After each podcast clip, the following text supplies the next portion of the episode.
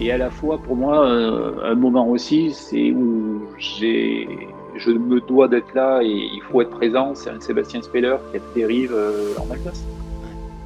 C'est pas glamour, c'est pas t'es au fin fond de l'Alsace, t'es dans la forêt, t'as pas de journaliste, t'as pas de photographe, t'as rien du tout, t'es juste là à dire à un mec, bon bah écoute, aujourd'hui t'as loupé, ça s'est loupé, mais maintenant pour toi, c'est aussi important, quoi. Enfin, c'est même voire plus important.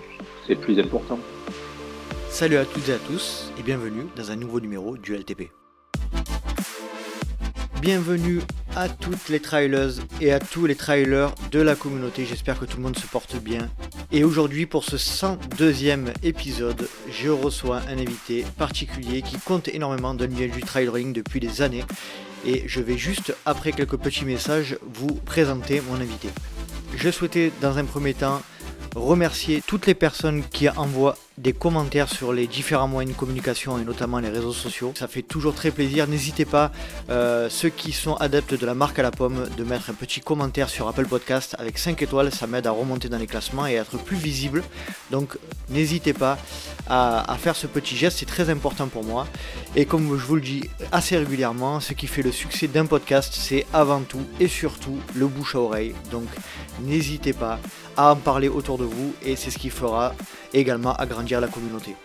Je tiens à remercier une nouvelle fois mes Patreons qui, me soutiennent. On n'a pas de nouveaux Patreons cette semaine, mais euh, la communauté est bien, euh, bien engagée et toujours euh, très agréable et dans le bon état d'esprit, donc ça c'est vraiment cool. Donc si vous souhaitez nous rejoindre, c'est sur patreon.com slash let's try le podcast. Allez, je passe maintenant à la présentation de notre invité du jour. Dans cet épisode, je reçois le manager du team Elite France Salomon et le co-organisateur du Grand Trail de Serponçon. Cet originaire des Hautes-Alpes, ancien sportif pro en snowboard et team manager de plusieurs équipes professionnelles en VTT, snowboard et trail, est l'une des figures incontournables du milieu trail running actuel. Il est dans l'ombre des plus grands athlètes tels que François Daen, Camille Bruyas, Thibaut Barognan ou encore Sébastien Speller. Il organise, suit et ravitaille ses athlètes lors des plus gros événements comme le dernier UTMB 2021 mais mon invité est également le co-organisateur du Grand Trail de Serponçon qui est parrainé par François Den, qui a eu lieu du 17 au 19 septembre 2021 et nous ferons le bilan de cette première édition et nous évoquerons de manière plus générale l'aspect responsabilité sécurité d'un événement de ce type. Allez, je ne vais pas vous faire patienter plus longtemps et je laisse place à ma conversation avec Jean-Michel Fort-Vincent. Salut Jean-Michel, comment vas-tu? Je te remercie énormément de nous rejoindre sur le podcast merci à toi. Ben, euh, ça va pas mal. On est en pleine, pleine saison. Euh, on est en fin de saison, mais en fait, c'est où il y a le gros moment là. Donc, euh, ouais, c'est un peu chargé, mais ça va pas mal. on disait, on disait en off juste avant de commencer l'enregistrement, on disait qu'il y avait, il fallait gérer toutes les, tous les événements qui ont été reportés et puis les événements habituels. Donc, c'est vrai que toi, c'est un peu la période, la période charnière et chargée là. Ouais, c'est un peu, c'est la période charnière parce que il y a eu des gros événements. On est sorti euh, des événements traditionnels comme l'UTMB. Là, on prépare les Templiers maintenant. Mhm. Et plus après, derrière, moi, j'ai eu la bonne idée euh, avec Serge Moreau et tous les amis du 05 d'avoir la course du Grand Trail de Serponçon au milieu et plus toutes les dates habituelles. Donc, ça veut dire que le planning est bien chargé depuis le marathon du Mont Blanc. Ah oui. C'est-à-dire depuis début juillet jusqu'à euh, jusqu'au lendemain des Templiers, c'est au tapis. Bon, c'est cool. C'est une bonne nouvelle, on va dire. Ouais, c'est plutôt pas mal. C'est mieux que l'année dernière. j'imagine, On en reviendra, on, on, en reparlera un petit peu juste après. Euh, Jean-Michel, pour ceux qui ne te connaissent pas, est-ce que tu pourrais te présenter en quelques mots, s'il te plaît? Euh, J'ai 53 ans, d'origine des Hautes-Alpes. Euh, je travaille dans ma propre boîte après avoir travaillé longuement chez Salomon. Mhm. principalement, je travaille sur du trail running et des sports outdoor. Et je suis un gros couteau suisse euh, du sport outdoor sur les événements, c'est-à-dire autant bien de la presse, du montage d'événements, du marketing, de la gestion d'athlètes, euh, peu plein de choses. Ok, un emploi du temps plus que chargé, on, y reviendra là aussi euh, plus précisément tout à l'heure. Mais moi, excuse-moi, pour, pour commencer le podcast, j'aime bien commencer par le début. Est-ce que tu peux nous, nous situer un peu l'environnement dans lequel tu as grandi, environnement géographique, environnement familial. Voilà, Est-ce que tu peux nous parler un petit peu de cet aspect-là? Ouais, ben en fait j'ai grandi dans les Hautes-Alpes, euh, ça va, c'est pas pire, ouais, c'est même plutôt sympa. J'ai grandi euh, sur le parcours du Grand Trail de Serponçon à Savine-le-Lac. Ouais. Et euh, donc c'est là où j'ai commencé le sport, avec pas mal de sport outdoor, parce que bon, ben, c'était le truc le plus facile, c'est faire du sport outdoor, avec du ski, comme un peu tout le monde. Après, beaucoup de snowboard, mhm. puisque c'était les débuts des sportifs pro en snowboard et j'ai eu la chance d'en faire partie. De là, j'ai continué, j'ai vécu une trentaine d'années sur les Hautes-Alpes avant de basculer sur la Haute-Savoie. Mhm. Ben, pour, pour, bosser avec des boîtes et bosser en marketing parce que ben, sur les Hautes-Alpes, c'était un peu plus compliqué. Mhm. Donc voilà, et maintenant, et maintenant, je navigue entre la Haute-Savoie, l'Ain et les Hautes-Alpes. D'accord. Pour revenir un petit peu plus précisément sur la partie enfance, euh, des frères, des sœurs, euh, tes parents sportifs, euh, tu disais que c'était un environnement quand même globalement oui, sportif. C'est globalement sportif, ouais, avec mon père qui faisait beaucoup de sport et qui pratiquait énormément de ski et énormément de montagne. Mhm. Euh, toute ma famille euh, tournait un peu là-dessus. J'ai une sœur, mais euh, qui est sur le Var, qui est, qui, est dans, qui est dans une autre sphère, qui est pas du tout dans le sport, par contre, elle. Mhm. Et voilà. Et par contre, beaucoup, beaucoup d'amis. J'ai une femme actuellement qui court beaucoup, qui, qui pratique de plus en plus de la montagne. Et qui vient avec, qui vient avec moi souvent en bénévole, en bénévole forcé ou, ou heureuse. Mais voilà, donc ouais, ça, ça navigue bien là-dedans. Et j'ai un gamin qui lui est professionnel aussi en sport, mais lui en skate. D'accord. Avec euh, des, marques, à la fois des marques américaines et des marques russes. Ah, cool. Ah, il est professionnel en skate. Il est un, un, il est entre guillemets élite. Enfin, il est, euh, il est, il est, sponsorisé, etc. Il va ouais, travers le monde. Là, il y a des, là, il y a des réels, des réels, il y a des réels professionnels. Ouais pur et dur avec euh, ce qu'on appelle vraiment professionnel, avec mm. euh, des sociétés, avec des rentrées d'argent, des sorties d'argent, des, de la TVA et tout. Mm. Et lui, ouais, il fait des, beaucoup, beaucoup de photos. Là, il était en Russie pour des, shootings, il fait des photos, des films, des vidéos. Ces choses-là. Il fait plus de compétition, mais beaucoup de films de skate. D'accord, bah, c'est cool.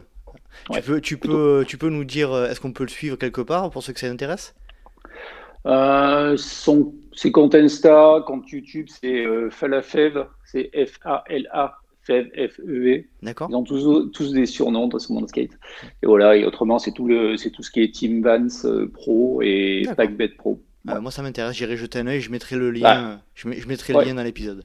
Euh, Jean-Michel, est-ce qu'on peut revenir au moment où tu disais euh, précédemment que tu, tu, avais basculé sur une pratique professionnelle du snowboard? C'était quoi pour toi le sport plus jeune, enfant, adolescent? Ça constituait une énorme partie de ta vie? Et puis, est-ce que tu peux nous parler aussi de, de ces premiers pas de snowboarder professionnel? Bah, Ça a toujours fait une grande partie de ma vie parce que quand tu es dans un domaine comme les Hautes-Alpes, dans un territoire des Hautes-Alpes, bah, tu ouvres la porte et devant toi, tu as une montagne et, ou tu as un lac, ou, tu as de la neige, ou tu as du soleil. Donc, euh, le plus facile, c'est jouer là-dedans. Donc, euh, j'ai toujours tout fait euh, là-dedans, c'est-à-dire beaucoup de VTT, mhm. et, qui était ma, mon sport, on dire d'été. Et à côté de ça, l'hiver, bah, ski, comme tous les, les enfants des Hautes-Alpes en ski club. Le, aux ors, bien sûr. Bien sûr. Et ouais, logique. On salue la station des ors. voilà. Et euh, après, euh, bah, le snowboard est arrivé dans les fins, dans le début des années 90, où là, euh, où là, j'ai trouvé ça génial et je suis parti à fond là-dedans.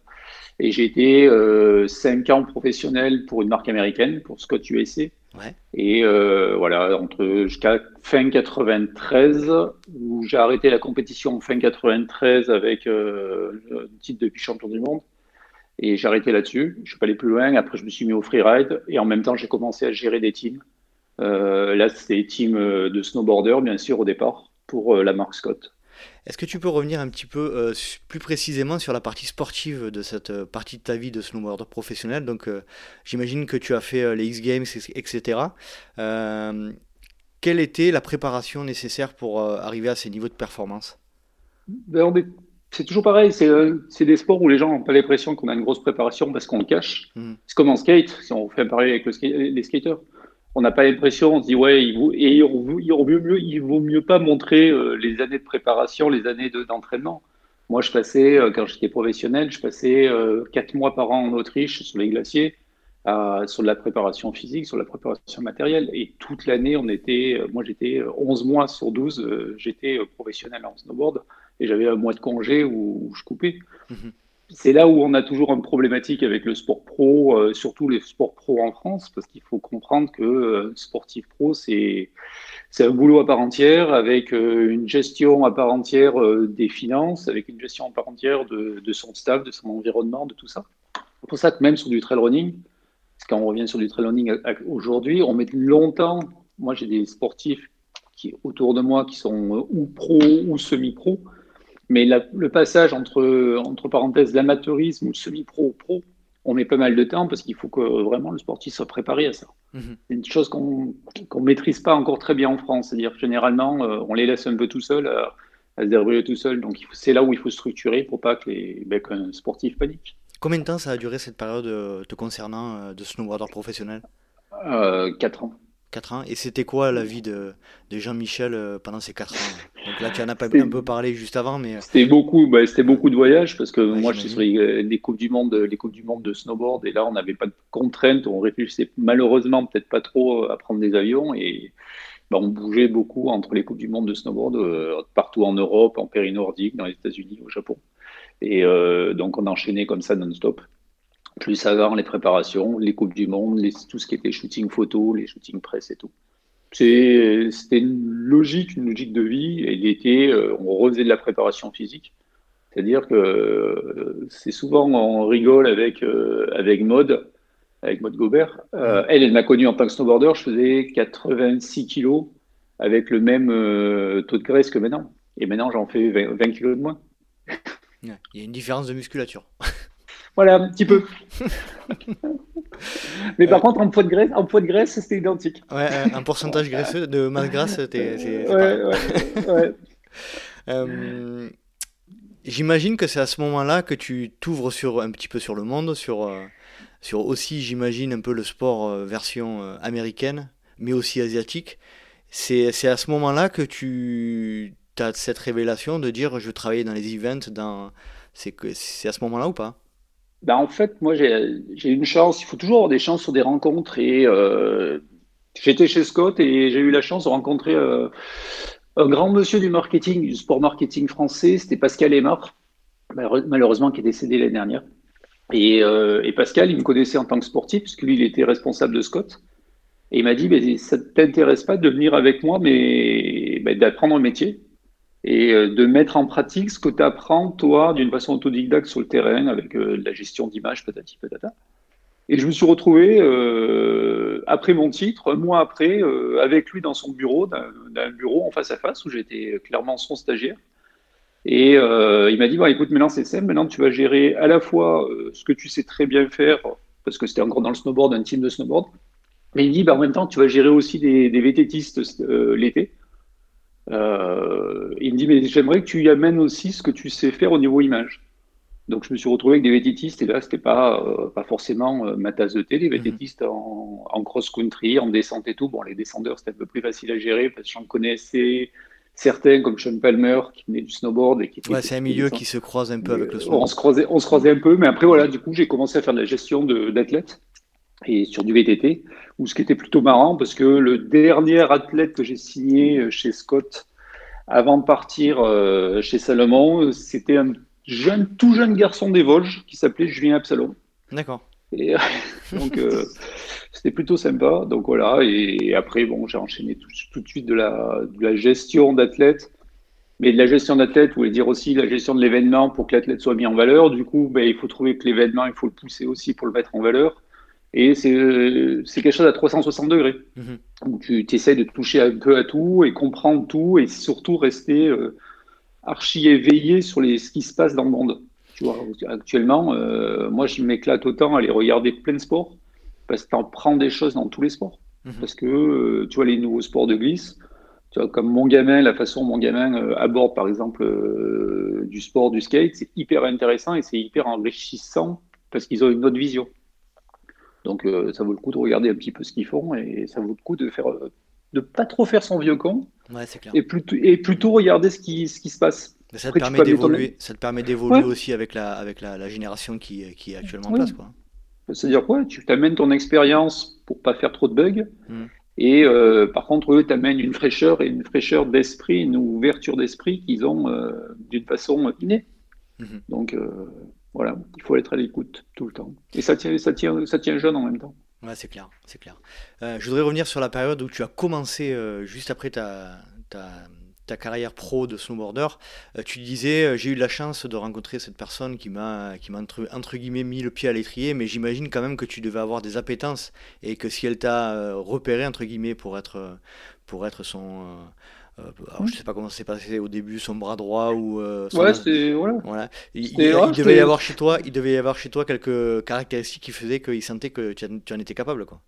Ouais, sûrement, parce que en plus, euh, je pense que c'était pas le genre de personne qui, qui prenait beaucoup de personnes pendant trois ans, mhm. mais j'étais seul avec lui pendant trois ans, donc. Et oui, après, bah, on commence tous quand, quand, quand, quand, moi je travaille sur la sélection de jeunes athlètes euh, voilà, il faut qu'il y ait quelque chose qui se passe. Des fois, c'est très compliqué à dire qu'est-ce qui s'est passé réellement. C'est une attitude, c'est un feeling, c'est vraiment du feeling. Mais c'est là, voilà, ben lui, euh, j'ai eu, eu la chance qui, qui me dit, ben je te coopte et je vais t'apprendre un peu tout ça et, structurer tout ça. Et, voilà, c'était un, grand, grand coup de bol. Ça, ce qui fait aussi, c'était une personne qui, euh, qui a suivi parce que moi et que j'ai suivi parce que après Scott, cette personne part chez Salomon mhm. et pour devenir responsable de la marque Salomon. Et à ce moment-là, il me dit bah, écoute, euh, je vais partir euh, dans un trimestre chez Salomon, ben, j'aimerais bien que tu viennes avec moi. Ça, c'était quelle année ça? C'était en 96. Et euh, il me dit ouais, j'en ai tu Il me dit le snowboard ben, arrive chez Salomon et j'aimerais bien que tu, tu viennes pour le snowboard, le snowboard sur les milieux, sur les le latin, c'est-à-dire l'Espagne, la France et l'Italie, pour essayer de structurer le lancement du snowboard. Et je me suis retrouvé encore avec lui au lancement du snowboard et pour être responsable du lancement du snowboard dans les trois pays. Et tu vois, c'est toujours pareil, c'est des histoires euh, d'amitié, des histoires fortes comme ça. Bah, tu te dis, bah, le mec, de toute façon, il m'a fait confiance une fois, je lui fais confiance maintenant, même si je suis bien dans mon métier, bah, je vais lui faire confiance pour, euh, pour cette histoire de lancement. Et là, c'était du pur lancement marketing avec tout ce qu'on connaît du marketing avec euh, les ciblages, avec ci, avec ça, avec euh, des stratégies commerciales. Mhm. Et c'était hyper intéressant. C'était quoi, euh, plus précisément, ça m'intéresse, le, lancement de, trois pays différents. Sur une, j'imagine que, donc, comme tu le disais, le snowboard, c'était une nouvelle discipline qui arrivait dans, un, dans, une marque qui était quand même assez établie. toi, tu arrives dans, un, dans une société que tu connais pas, euh, dans un environnement que tu dois t'approprier, euh, avec des, euh, des, technologies que tu dois utiliser aussi pour mettre en avant un, nouveau, un nouveau mode ou un nouveau sport. comment tu t'y es pris alors au début en arrivant? En fait, c'est toujours un peu pareil, ça reste les mêmes schémas. Si mmh. tu restes sur un schéma qui est quand même très à 360 degrés, entre. il faut aider le sport, il faut grandir avec le sport. Que ça soit du snowboard il y a, il y a 20 ans, que ça soit du ski après, que ça soit du, du trail running tu dois apporter quelque chose au sport, tu dois faire grandir le sport, sport pour que toi aussi tu grandisses. Quand je dis toi aussi, c'est l'athlète ou mmh. l'athlète ou une marque ou un événement. Donc tu rentres toujours dans un 360 degrés, c'est-à-dire un va pas sans l'autre. Tu as toujours l'événement, tu as, toujours l'événement, sur l'événement, tu as des athlètes, les athlètes, tu as des magasins qui sont en relation avec les magasins et des produits.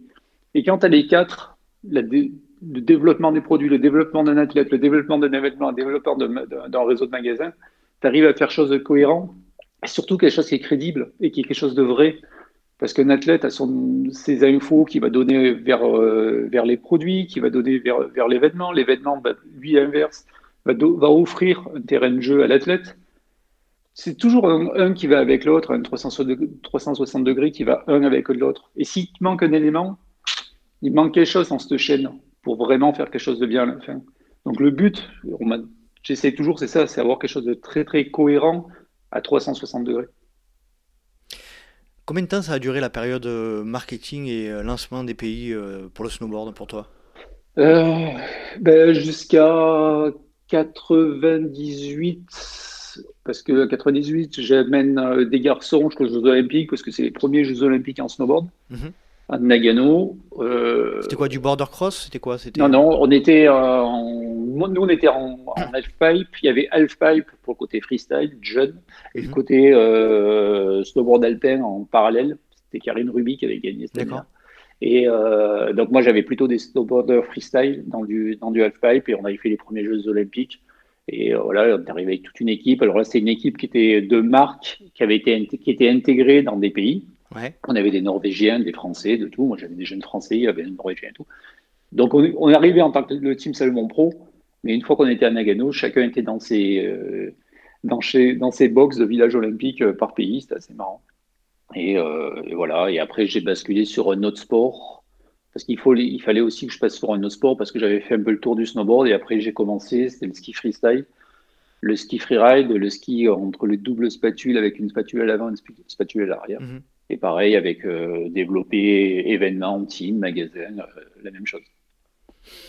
Quand tu dis tu es euh, tu étais responsable de la team elite, c'est un peu comme ce que tu ce qu'on voit aujourd'hui avec, avec, la team trail, c'est ça, c'est s'occuper entre guillemets des, des, des, têtes de pont de, de, de la discipline et d'organiser un petit peu leur, leur vie quoi entre guillemets. C'est ça, mais c'est les têtes de pont, mais les têtes de pont qu'on prend très très tôt avant. Mhm. C'est-à-dire que dans le team, seulement, on a, on, a un tout petit team. Je prends le côté de la France. On est un tout petit team, il y a 8 athlètes par an, il n'y en a jamais plus. C'est-à-dire que quand on change un athlète, euh, ben, s'il y en a un qui part, il y en a un qui rentre, mais autrement, euh, on n'en fait pas plus. Parce qu'on a une dimension humaine de gestion de l'humain et de, pouvoir être en contact avec, avec, tous les athlètes. Donc on ne peut pas le faire à 20, tout simplement.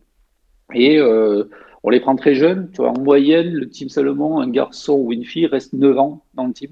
Donc, il fait pratiquement toute sa carrière dans le team quand il commence. Et quand on les prend, c'est des inconnus. Quand on a pris François Den, euh, il, avait pas, il avait gagné, il avait fait quelques perfs et tout, mais il, restait inconnu. Euh, je, là, quand, quand, François arrive, c'est Thomas Blanchet qui est dans le team. Mais Thomas, quand il voit arriver, il dit c'est qui ce grand qui débarque? Et c'est toujours comme ça. Euh, là, on signe des jeunes, euh, des tout jeunes. Euh, ils sont pour le moment complètement inconnus, mais notre but aussi, c'est grandir avec eux.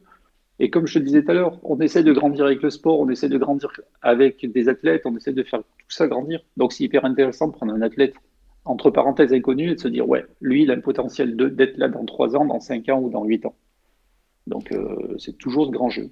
Ça m'intéresse énormément cette partie détection des jeunes talents, des jeunes. Euh, j'imagine, euh, et j'en parlais aussi la dernière fois avec, euh, avec Greg Volé lors d'un précédent épisode, il y a aussi énormément une considération pour l'état d'esprit, pour, le, pour l'image que, que, le jeune renvoie. Vous, vous passez combien de temps à, à, entre guillemets, scruter, regarder, voir un peu comme la personne que vous, que vous avez dans le viseur vit moi, généralement, au minimum un an. C'est-à-dire au minimum un an où on le suit sans qu'il le sache. C'est-à-dire qu'on va regarder ses perfs. C'est-à-dire généralement, quand il sort une perf d'entrée, on le regarde, on, le coche. On se dit, tiens, il y a un, euh, qui sort, un athlète qui sort une perf, que ce soit homme, fille. Euh, et on à partir de là, on va le suivre. Parce que bon, tu peux sortir une perf et jamais en reproduire une derrière, et donc on va le suivre pendant un an.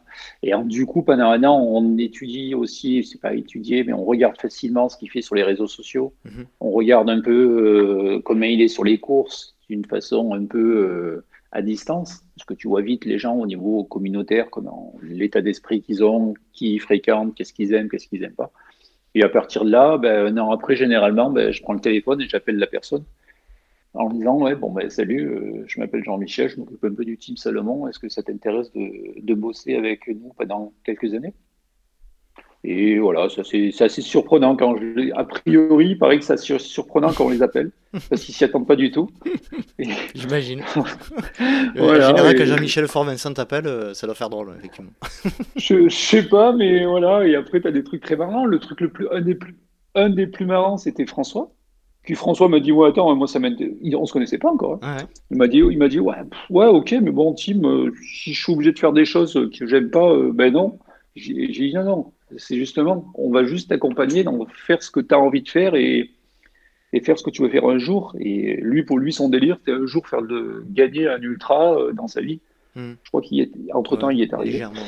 et, là, et là et là, je me dis, ah, là, c'est tout neuf. Là, on a pris un garçon il y a trois jours. Et c'est la même chose. Il m'a pratiquement dit les mêmes mots. Ah ouais. Il me dit, moi, ouais, moi j'ai envie de faire des trucs, j'ai envie de. Dis, ouais, bah, écoute, ça, on va essayer de t'aider à le faire. On va faire euh, en sorte que tu y arrives à bien le faire et en même temps que tu arrives à bien faire ta carrière de, sportif. Donc. Euh, tu peux pas nous dire qui c'est Non. Ah non, pas encore. Aïe, aïe, aïe. Eh non. Tant pis. J'aurais essayé quand même. Eh, bien tenté, mais non. c'est clair. Euh, justement, toi, euh, dans, dans ce qui concerne ton activité par rapport à notamment Salomon, euh, tu, tu, as un éventail très large du coup. Tu t'occupes vraiment de. Tu es team manager élite, mais tu, aussi, tu as aussi la partie détection, tout ça, donc ça te fait quand même une sacrée activité. Ouais, mais tu as de l'activité, mais tu as de la passion, donc ça va. Mmh. ça passe toujours mieux. Oui, ça passe beaucoup mieux. Oui, euh, je remercierai toujours autant euh, ma femme ou mon gamin de me pardonner d'être jamais là euh, les week-ends et d'être toujours à droite à gauche sur mes trucs et de travailler tous les jours. Je crois que sur en moyenne, ça fait toujours un petit peu peur. En moyenne, je dois couper deux semaines mon ordinateur dans l'année. Et, et, encore, j'ai le téléphone et je continue à regarder mes mails et, regarder quelque chose s'il se passe quelque chose, voilà. Donc, ah, mais et, tu bosses pas en fait. Voilà. Mais, mais c'est comme ça tout le temps. Donc, euh, j'ai pas je note pas ce que je fais, je fais, voilà. Et ça se, passe, ça se passe très très bien comme ça parce que j'ai pas de lassitude. Ce que mmh. je fais aujourd'hui, euh, je l'ai jamais fait, et ce que je fais demain, je l'aurais jamais fait. Euh, voilà, parce qu'il y a, y a toujours une nouvelle idée, il y a toujours quelqu'un de nouveau à trouver, il y a peut-être trouver un nouveau, un nouveau, système pour un produit, pour un événement, pour travailler sur les événements, pour faire quelque chose de mieux sur les événements. En ce moment, c'est plein, effervescence autour, autour des, de ce côté social et environnemental mhm. qu'il faut, qu'il faut travailler, qu'il faut réfléchir et comment amener ça euh, dans le bon sens, euh, j'espère, dans un an, dans deux ans, dans trois ans euh, sur les événements. Mais tu dis, ouais, il y a des codes à casser, mais comment on va faire pour les casser? Pour que tout le monde s'y retrouve, l'organisateur, le participant, l'athlète, le fabricant, mais il faut trouver ça pour que, ben, la planète se sente mieux dans, dans quelques temps. Donc voilà, des trucs comme ça, c'est intéressant. C'est un axe fort de réflexion en ce moment, euh, de toute manière, dans, le, dans, dans, le milieu, euh, bon, dans, le pays, dans le monde de manière générale, mais aussi dans le, dans le milieu du trail running. C'est on sent aujourd'hui que ça bouge énormément sur, ces, sur ce sujet-là, notamment de l'éco-responsabilité. Oui, et heureusement que ça bouge. Ça, ça bouge. Après, euh, après, c'est très compliqué. On, penserait que ce serait facile dans un sport comme le trail running, qui est, entre parenthèses, un sport vert avec des gens plutôt euh, tournés vers la nature, tournés vers un retour à la nature d'une façon simple, parce qu'en plus, c'est pas du sport mécanique, ils ont des baskets, ils vont courir. Mhm. Mais il y a des codes qui sont euh, très problématiques environnementales qu'on ne peut pas toucher. Je te donne un, un exemple. Un exemple, c'est tout ce qui est boisson à bulles américaine en haut sur les ravitaillements. Mhm. C'est la chose qui, est hyper problématique parce que d'un côté, on te dit ouais, il faut être super vert. Euh, toi, tu essaies d'être super environnemental, donc limiter le plastique, limiter les transports parce que de l'eau aussi, il faut la transporter. Une bouteille, il faut la transporter. Il n'y a pas que le problème de la bouteille plastique, il faut tout transporter. Il ne faut pas oublier que c'est un camion qui amène tout ça. Et le mec ira râler parce qu'au col, en haut d'un col, il n'y a pas eu une bouteille de coca. Mhm tu dis, ouais, mais là, on, se marche un peu sur les pieds. Tu dis, ouais, ben, Coca, si tu veux que je le monte là-haut, c'est dans une bouteille de plastique, et en plus, c'est dans un 4x4 ou un camion et compagnie. Euh, si je fais ça, je casse le délire environnemental parce que je mets à terre tout ce que j'ai essayé de produire avant et de bien faire avant. Donc, il faudrait peut-être que tu te dises que le coca, ben, en haut d'un col, euh, il n'a pas lieu d'être parce qu'il y a une source à côté et c'est pas plus mal de boire de l'eau plate. Mhm. C'est des petits détails comme ça qui sont compliqués, mais c'est une réflexion globale qu'on doit tous avoir. Euh, les produits euh, qu'on a tous sur une arrivée de les, sur un finisher ou un produit d'accueil, euh, qui est des t-shirts par exemple qui, qui valent rien du tout, produits on ne sait pas où, au fin fond de la Chine ou d'Asie, du Bangladesh, qui arrivent en bateau et tout. Est-ce qu'on a vraiment besoin d'avoir ce t-shirt? Je pense pas, parce que l'important, c'est d'avoir une belle course. Mais si tu mets pas le t-shirt, tu en as pas mal qui vont râler. Mhm. Tu vois, il faut qu'on trouve des moyens d'arriver petit à petit, une prise de conscience globale. Un organisateur doit aussi prendre une prise de conscience. Un, élite, un coureur élite, je pense que la plus grande partie des coureurs élite commencent à avoir une prise de conscience en limitant les voyages, en limitant les, prises d'avion. Tu vois, un garçon comme, euh, ben là, j'étais cette semaine encore avec François, François, euh, avant, il y, a, il y a 10 ans ou il y a, il y a 5 ans, c'était non-stop autour du monde à ben, courir là, courir là, courir là, euh, quand on partait, on partait moi je partais obligatoirement avec pour faire des ravitaillements et tout. Là, ça fait trois ans que François, il prend. Déjà, moi, je pars plus à côté parce que ça sert à rien. J'allais au bout du monde pour y passer deux gourdes. Mhm. Si on doit se parler, on a les téléphones. Et euh, il a limité à fond. Cette année, euh, il a pris, je crois, il a fait une fois les États-Unis. Et euh, Covid ou pas Covid, il aurait fait qu'une seule fois les États-Unis. Alors qu'il y a des années, peut-être des années, peut-être qu'il a fait quatre ou cinq fois. Il y a un vrai changement de, mentalité, même Oui, de mentalité. Hmm. Voilà. Donc il faut que tout le monde s'y mette, avoir ce changement et accepter aussi d'avoir des petites contraintes ou des petites remises en question en disant ouais, moi aussi je vais faire mon petit changement qui est euh, de dire bah non, j'ai pas besoin de ça à cet endroit-là et j'ai pas besoin de ça ce, ce, truc-là et, euh, et, on ira et tout ira mieux euh, mhm. pour le monde dans peu de temps. C'est important quand même. Et toi, au niveau organisationnel, au niveau de ton activité pro de, de team manager élite, du coup, ça, on va dire, ça simplifie un petit peu ton travail. Du coup, le fait de moins voyager, de tu le ressens toi aujourd'hui d'ores et déjà? Non, ça ne simplifie pas le boulot, hein, parce que euh, on fait quand même des courses, il faut quand même mhm. que les, garçons soient à des endroits, il faut quand même gagner des, UTMB, il faut quand même. Euh, Après, on essaye de limiter. On va gagner l'UTMB, mais on va essayer de limiter le nombre de voitures. On va essayer de limiter euh, d'autres choses. donc, on se limite aussi nous-mêmes pour arriver au même résultat. En fait, ce qui est marrant, c'est qu'à la fin, tu y arrives. Hein. Mais, euh, mais avant, on avait la facilité de dire bon, c'est pas grave, on rajoute une voiture là, on fait un truc là, euh, lui, il prend, il prend son truc. Là, cette année, euh, beaucoup de personnes autour de, de, la course, qui nous, on fait des, beaucoup de pointage chronométrique pour donner des informations aux coureurs. On peut faire que ça, toi, sans que faire du, du parler, parce qu'on n'a pas le droit de toucher aux coureurs, excepté moi dans les ravitaillements. Un mec comme Michel Lannes, il était en, en, en VTT électrique. Je pense que Michel Lannes, il y a quelques années, on lui disait bon, il faut aller faire le tour en VTT électrique. Il nous aurait rigolé en disant non, mais les mecs, vous délirez ou quoi? Et maintenant, il spontanément, ben, dans sa voiture, il a son VTT électrique. Ils sont sur VTT électrique pour monter en haut d'école euh, et enchaîner comme ça. Tu vois, un, Damien Rousseau, qui est le photographe avec qui on bosse tout le temps, cette année, pareil, il est en, en VTT électrique autour de Mont Blanc. Et il a fait un max, et ce qui fait qu'il fait un max de shoot à des plein d'endroits. Qu'il faisait pas avant. Qu'il faisait pas avant. Parce qu'avant, il était que en voiture et voilà. Et maintenant, ben, tout change et il faut toujours tout changer pour aller dans le bon sens. Dans tout changement, il y a des, choses positives qui se passent. Ouais, c'est ça qui toujours. Il faut juste se dire, bon allez, on y va, on se remet et on y, et on y va et on verra, on trouvera la solution.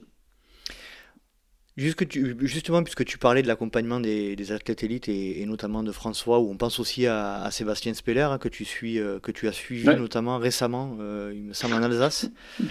Euh, tu peux nous faire un petit, un petit retour sur, ce, sur cette course-là, dernièrement, qui s'est passé Oui, bah c'est voilà, c'est la course maudite, là, où Seb fait, euh, c'est une course que Seb connaît par cœur. Seb, c'est ses terrains d'entraînement. Euh, il avait gagné cette course en 4h04 en mars, dans des conditions beaucoup plus difficiles. Donc, euh, Seb, tu, le retrouves en tant qu'un peu super favori de la course. Ah oui, ça. Ce, qui était normal sur le papier.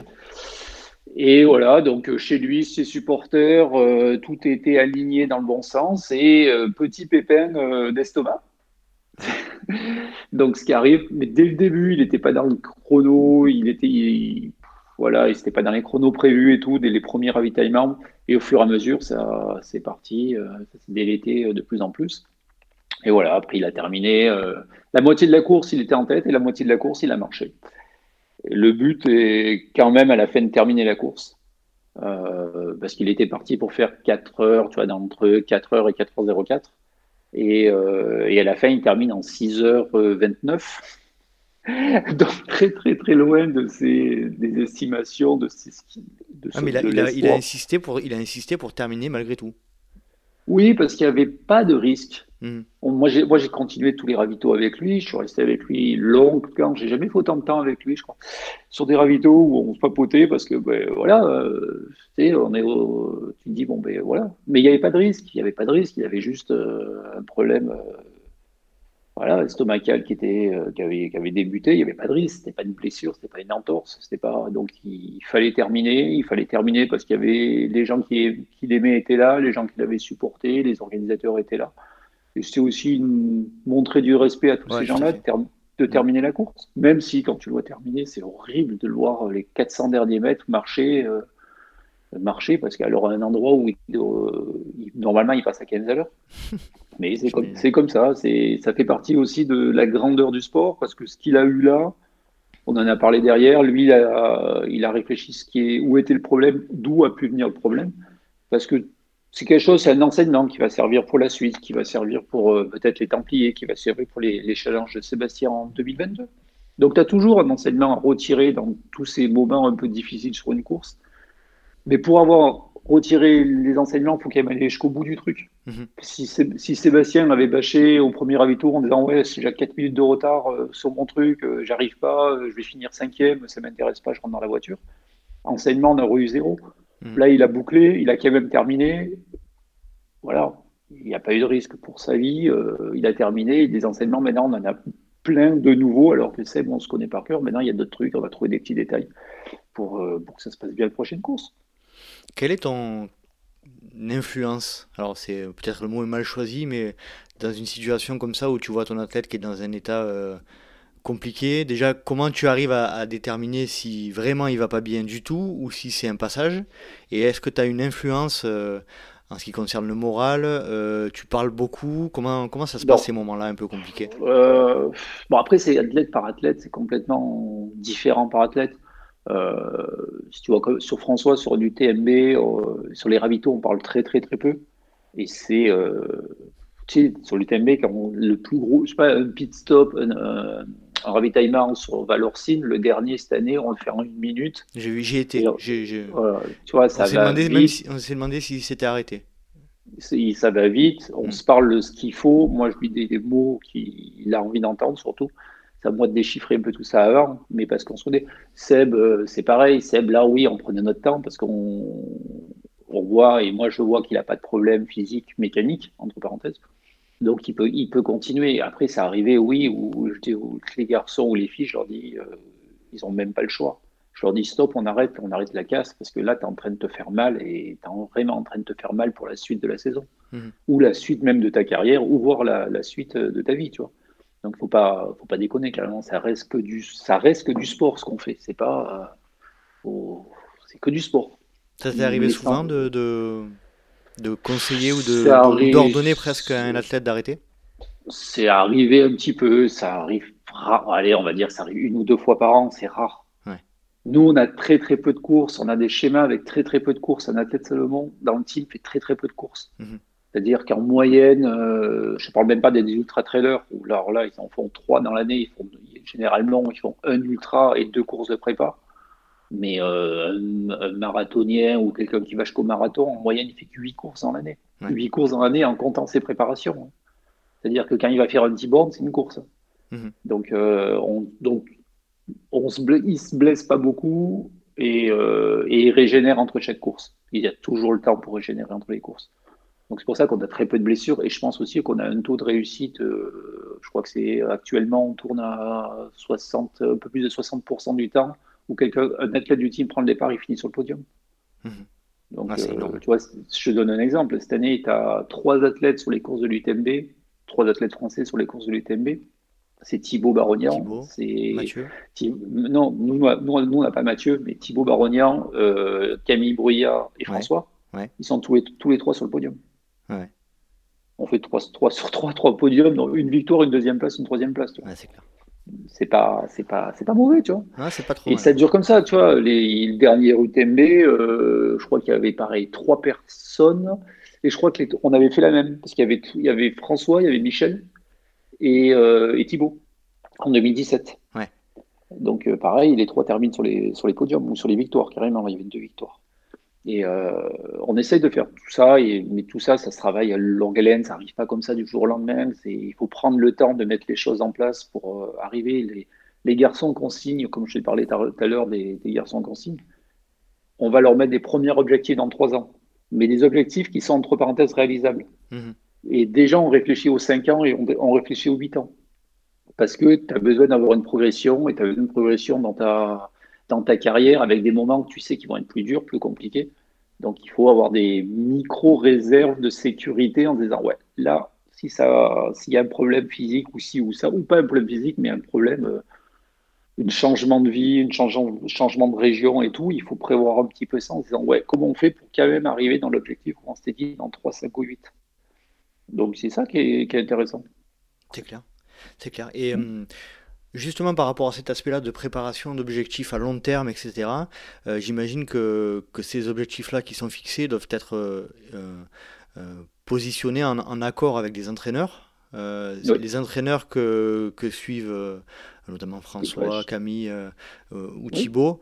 Ce sont, comment se passe la relation entre eux et, vous? C'est hyper simple. Nous, on ne va pas imposer un entraîneur. Si le garçon ou la fille, ça fonctionne avec son entraîneur, de quel droit j'aurais, je me mettrais dire, tu vas enlever quelque chose qui fonctionne. Si ça fonctionne, ça fonctionne. Si on l'a recruté, si on lui dit de venir, c'est qu'il a trouvé un bon équilibre avec son entraîneur. Mhm. ou sans entraîneur. Un, Michel Lac, par exemple. Euh, c'est Mister sans entraîneur et ça a toujours été plutôt pas mal. Après, le but du coup, on travaille avec tous les entraîneurs. C'est-à-dire que on travaille surtout sur la mise en place du calendrier, parce que nous, généralement, on met une mise en place de calendrier sur novembre-décembre de l'année précédente, et on essaye de s'y tenir à ce, ce, calendrier qui est vraiment le fil rouge de la saison. C'est-à-dire qu'on va pratiquement jamais changé ce, calendrier, excepté Pépin, ben, une blessure, une grosse blessure, où là par contre ben, tu changes ton calendrier. Mais autrement, généralement, le calendrier, une fois qu'on l'a fixé, on, généralement, donc on c'est une discussion à trois personnes, athlète, entraîneur et moi. Et à la fin, quand on a bien trouvé tout ça, bien matché entre nous trois, c'est quand même l'athlète qui signe et qui valide son mmh. engagement. Et c'est important que ce soit l'athlète qui ait le dernier mot. Parce que c'est lui qui va, qui va au charbon, qui sait faire une course, c'est une chose, mais qui sait ben, qui aura une masse d'entraînement pour préparer sa course et tout. Et c'est lui qui va valider tout ça. Et moi, mon job, c'est aussi voir qu'il garde un équilibre aussi entre sa vie familiale, sa vie professionnelle du moment et son sport. Donc, quand tout match, quand ces trois équilibres sont faits, on peut aller vers du sport et du sport à haut niveau. Tu vois, c'est mhm. des, petits, des petits curseurs et pareil, ces petits curseurs, c'est des petits tips que j'ai moi dans ma, par expérience, imagine, depuis 80, maintenant, depuis 94, je gère des athlètes. Donc, euh, tu commences à avoir un peu de recul, ouais, légèrement. Un tout, petit peu de recul. Et ça m'éclate, et ça m'éclate toujours autant. Donc, euh, donc voilà. Comment ça fonctionne au niveau. Euh, là, tu me disais que vous êtes qu'il y a 8, athlètes dans la team élite internationale. Non, non, France, France, France. pardon. Team euh, Elite France.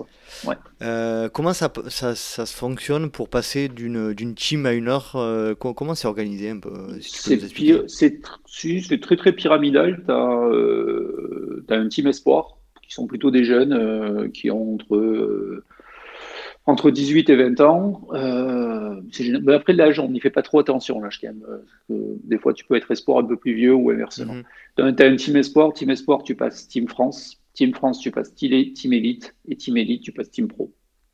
C'est très très pyramidal. C'est euh, donc euh, pour donner un exemple, euh, un Baronian, un Thibaut Baronian était Team Espoir en 2011. Maintenant, il est Team Elite. François était Team France en 2012. Maintenant, il est Team Pro. Tu vois, as vraiment cette structuration. Et en fait, quand un athlète rentre chez nous, il connaît cette structuration. Mhm parce que c'est en parallèle de, sa, de son sport. Donc, euh, quand il va performer en sport, nous, on a un schéma assez particulier, et j'y tiens, c'est que le premier objectif, c'est le sport.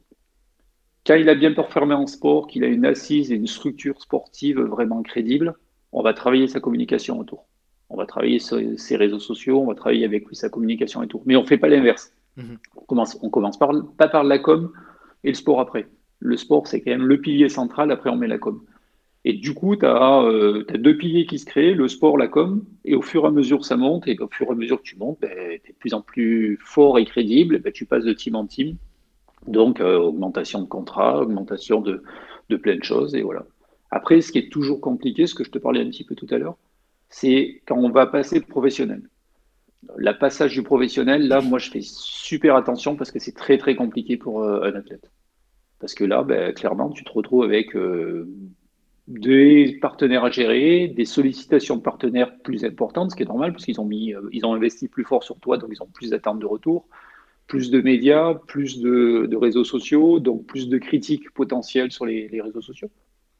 Donc il faut vraiment bien formé pour en arriver là, parce que tu comprends vite le, bah, tu loupes une course, tu loupes des primes et tout, bah, tu as quand même tes URSAF à payer, tu as es quand même une société quand même. Eh donc, donc il faut pas perdre les pieds, il faut être resté sur terre, euh, être bien posé et voilà.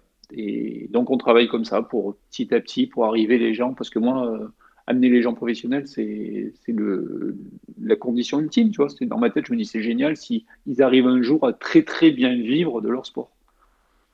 Donc on essaye de le faire. Pour en revenir un petit peu sur euh, la partie accompagnement des athlètes, et après on en terminera sur ce sujet-là, est-ce que tu peux nous dire ce qu'il y a de plus difficile pour toi euh, par rapport à cet aspect-là? Est-ce que c'est le moment à, à n'importe quel ravitaillement à 3h du matin dans une dans une dans un sac de couchage, tu vois ce que je veux dire, ou, autre chose? Euh, j'ai la chance, je dors pas sur les ravitaillements, jamais. jamais. t'as tellement la pression, même, même au bout de 30 ans, t'as tellement la pression que tu dors jamais de On sait jamais si le réveil, le réveil sonne pas, c'est ça? Euh, Non, c'est surtout que tu sais jamais si on t'appelle ou si quelqu'un t'appelle ou si l'athlète t'appelle. Donc, euh, je sais pas, non, mais ça, mais bon, c'est pas très grave, c'est que l'âge, tu dors de moins en moins. Donc, ça, ça se fait pas mal. Non, ce, qui est, ce qui est le plus dur, c'est euh, sur les fins de carrière. C'est les fins de carrière où Bon, une fin de carrière heureuse, c'est pas dur. Parce qu'une je te donne un Michel Lannes, par exemple. Michel Lannes, il a fait 10 ans, ça s'est super bien passé. Euh, L'année dernière, on a dit, bah, euh, voilà, le Steam performance, ça l'intéressait plus. Et voilà, et on a trouvé un autre truc où il est ambassadeur Salomon, il continue, tu vois. Je l'avais tout à l'heure, euh, mmh. on a échangé quelques mots tout à l'heure ensemble encore, tu vois. Donc ça, c'est une fin de carrière heureuse. Ce qui est plus compliqué, c'est quand ben, notre tête a perdu les pieds par rapport à ses objectifs où, euh, où on sait pertinemment que c'est fini, il n'y arrivera pas à ses objectifs. Où là, il faut lui dire, il faut lui dire qu'il faut remettre le curseur un petit peu sur autre chose, euh, arrêter de rêver d'être professionnel un jour, mais plutôt à se dire, ben non, sois professionnel dans ton métier que tu as appris à, à l'école et, mmh. euh, et amuse-toi à côté avec du running. Euh, voilà, c'est ces messages-là, là, c'est des journées qui sont pas très marrantes quand, quand tu es en tête à tête avec entre parenthèses, je vais dire un gamin, tu es en train de me dire, ben non, stop là, arrête de rêver, tu seras jamais Kylian Jornet, tu peux faire ce que tu veux, tu ne seras jamais Kylian. Mhm. Donc là, c'est un peu violent, mais je me dois, par respect pour lui, parce qu'il m'a fait confiance dès le départ, de, lui dire, et de prendre du temps de lui dire, de, lui expliquer pourquoi je lui dis ça. Pourquoi je lui dis, ben non, là, maintenant c'est fini, tu y arriveras plus, il faut que tu fasses autre chose. C'est euh, voilà, c'est je le prends, je le prends sur moi, c'est pas marrant. Vaut mieux que je bois une grosse bière euh, après le soir parce que mmh. c'est un peu dur. Hein. Pour décompresser, vous, un peu. Vous avez des, vous avez des, c'est fait de manière un peu collégiale ça, c'est-à-dire que vous, faites des briefings un peu réguliers pour savoir un petit peu euh, l'évolution de certains athlètes et de prendre des décisions, peut-être basées aussi sur le staff médical ou, euh, ou les, les coachs ça, Non, le staff, ouais, le staff médical, de toute façon, on l'a en permanence. Euh, quand il y a un souci avec un athlète, on suit ça en permanence, mais ça, on le suit bien en amont. Après, quand, voilà, après, c'est du feeling et c'est aussi du, c'est beaucoup de bon sens. Il a pas de, c'est du bon sens avant tout. Il faut, dire à un athlète qui, euh, qui ne performe plus, qui avance plus, et, euh, et parce que parce qu'on est tous pareils, on a tous un plafond, hein, on a tous un plafond de verre. Hein. Euh, tu peux pas lui faire croire qu'il va dans six mois, il va être le numéro mondial. Il faut quand même euh, être honnête avec les gens. Moi, euh, je peux pas dire, je peux pas regarder un gamin et lui dire ouais ouais, euh, tu seras numéro mondial, continue, vas-y, euh, déchire-toi encore trois ans et tu seras numéro mondial. Quand au fond de moi-même, je sais très bien qu'il ne pourra pas l'être. Donc, je préfère lui dire et lui trouver une solution pour qu'il soit heureux dans le reste de sa vie. Et là-dedans, sûrement, le trail running aura une importance. Et il aura sûrement pris plein de choses grâce au trail running, ou voyagé, ou rencontré des gens, ou appris des choses sur lui-même. Et c'est toujours intéressant. Et, euh, et, après, souvent, et moi ce qui m'éclate aussi, c'est les athlètes qu'on a formés et qui sont dans d'autres teams. Moi, je trouve c'est génial, tu sais, à, là aux 80 km du, du Grand Trail de Serponçon, là, il y a, il y a un mois, euh, il y a Guillaume Boxis qui fait deuxième, mm Timoka, mais qui était dans le team Espoir euh, seulement avant. Il y a Yann Alarson qui fait troisième et qui était aussi dans le team Espoir Salomon il y a trois ans, alors que maintenant il est, il est plus, il est plus Salomon. Et voilà, ils, se régalent entre eux, ils, ben, quand on se revoit, on se la bise. Euh, et je trouve ça génial parce qu'ils ont une autre aventure avec une autre marque et ils s'épanouissent dans une autre marque.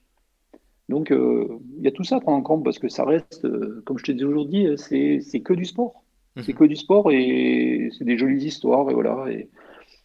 Et il y a une phrase dans le team qui, je pense que tout le monde connaît par cœur. C'est dans notre team à nous, c'est le trail doit être l'essentiel des choses secondaires. Mhm quand les mecs, au début, tu leur dis ça, quand je dis les mecs ou les filles, tu leur dis ça, ils comprennent pas trop. ils sont dans une team, ça gagne de partout, euh, on, a, on, a, pratiquement 800 victoires euh, en 15 ans. Ils euh, comprennent pas parce que pour eux, le trail, est, le, ils sont omnibulés par le trail, par la performance. Ils rêvent d'être François, ils rêvent d'être d'être Kylian. Donc quand on leur dit ça au départ, ils comprennent pas. Et au fur et à mesure, ils comprennent que quand ils ont posé en équilibre leur contexte familial, leur contexte professionnel, le sport, ça sera facile. Donc c'est d'abord leur contexte familial, professionnel et leur avenir professionnel à régler. Et une fois que ça c'est propre, voilà, le sport monte et ils sont, ils sont décontractés parce qu'ils n'ont pas de pression. Et ils savent, ben, ouais, ok, ils s'éclatent, ils s'éclatent entre elles. C'est le moment, à ce moment T, ils s'éclatent. Ils prennent euh, des, des, petites enveloppes, ils voyagent, ils ont des potes. Voilà, ils s'éclatent. Et si ça, euh, si ça explose au bon niveau, dans le bon, dans le bon sens, c'est génial. Et si, euh, ben, s'ils ne performent pas, ben, ils auront vécu une super belle aventure de 1 an, 2 ans, 3 ans ou 5 ans. Quelle est ta position, quelle est votre position notamment euh, par rapport à Salomon, par rapport aux, médias, aux réseaux sociaux notamment, à l'expression de certains des athlètes que vous avez en responsabilité sur les réseaux sociaux C'est assez surveillé, vous faites des retours réguliers sur attention à comment tu t'exprimes ou c'est assez libre? C'est surveillé parce que euh, la façon de s'exprimer est importante pour la carrière d'un sportif. Mais après, euh, je m'interdis d'interdire. Mhm. Très clairement. Euh, un garçon ou une fille a ses propres pensées, a ses propres sentiments. S'il veut s'exprimer sur un sujet ou un autre sujet, c'est pas à moi de lui dire Attends, garçon, c'est nul ce que tu dis, tu tu vas le supprimer. Donc, euh, par contre, il faut, si, quelle que soit sa pensée, il faut qu'il fasse bien. Mhm. Il faut qu'il fasse bien avec un respect de la personne qui, va le lire avant tout, ou qui va l'entendre, ou qui. Voilà. C'est ça qui est important. Mhm. Après, euh, après, moi, clairement, moi, je ne suis pas forcément d'accord avec ce qu'ils écrivent. Mais je suis qui pour euh, ne pas être d'accord? Personne. Par contre, il faut qu'ils disent bien, il faut qu'il exprime et qu'il y ait une logique la façon dont il exprime. Mhm. Avec une réflexion, quoi, derrière. Bien sûr, bien sûr. Bien sûr, parce que c'est leur, c'est leur image. C'est leur image et, franchement, je pense que dans le team, c'est tous des, des bons mecs, des, bons athlètes, des bonnes nanas et tout. Voilà, mais ils ont chacun leur façon de vivre, leur façon de penser, leur, par, rapport à, par rapport à plein de problèmes sociaux, écologiques, euh, mmh. environnementaux, de santé, de sanitaire, de, de Jeux olympiques et tout. Mais c'est de, de fédé, mais c'est leur pensée et c'est c'est tant mieux qu'ils ont chacun leur pensée, qu'ils expriment ce qu'ils ont envie. Ouais, tu veux pas les dénaturer, quoi. Non, mais il faut qu'ils respectent, voilà, c'est juste à respecter les gens qui, leurs followers ou les gens qui, les, les, lecteurs de, de magazines, voilà, il faut respecter ça aussi. Mais je pense que c'est euh, dans notre sélection d'athlètes, quand on prend nos athlètes très très tôt, ça fait partie aussi du choix, de toute façon. Mhm. La personne, ce que la personne véhicule euh, en positivité. Je vais te poser une question très difficile, Jean-Michel, je suis désolé par avance. tu peux. Quel est euh, ton plus beau souvenir d'accompagnement d'athlète? Si tu vas m'en sortir un là, et à un moment précis. je suis désolé.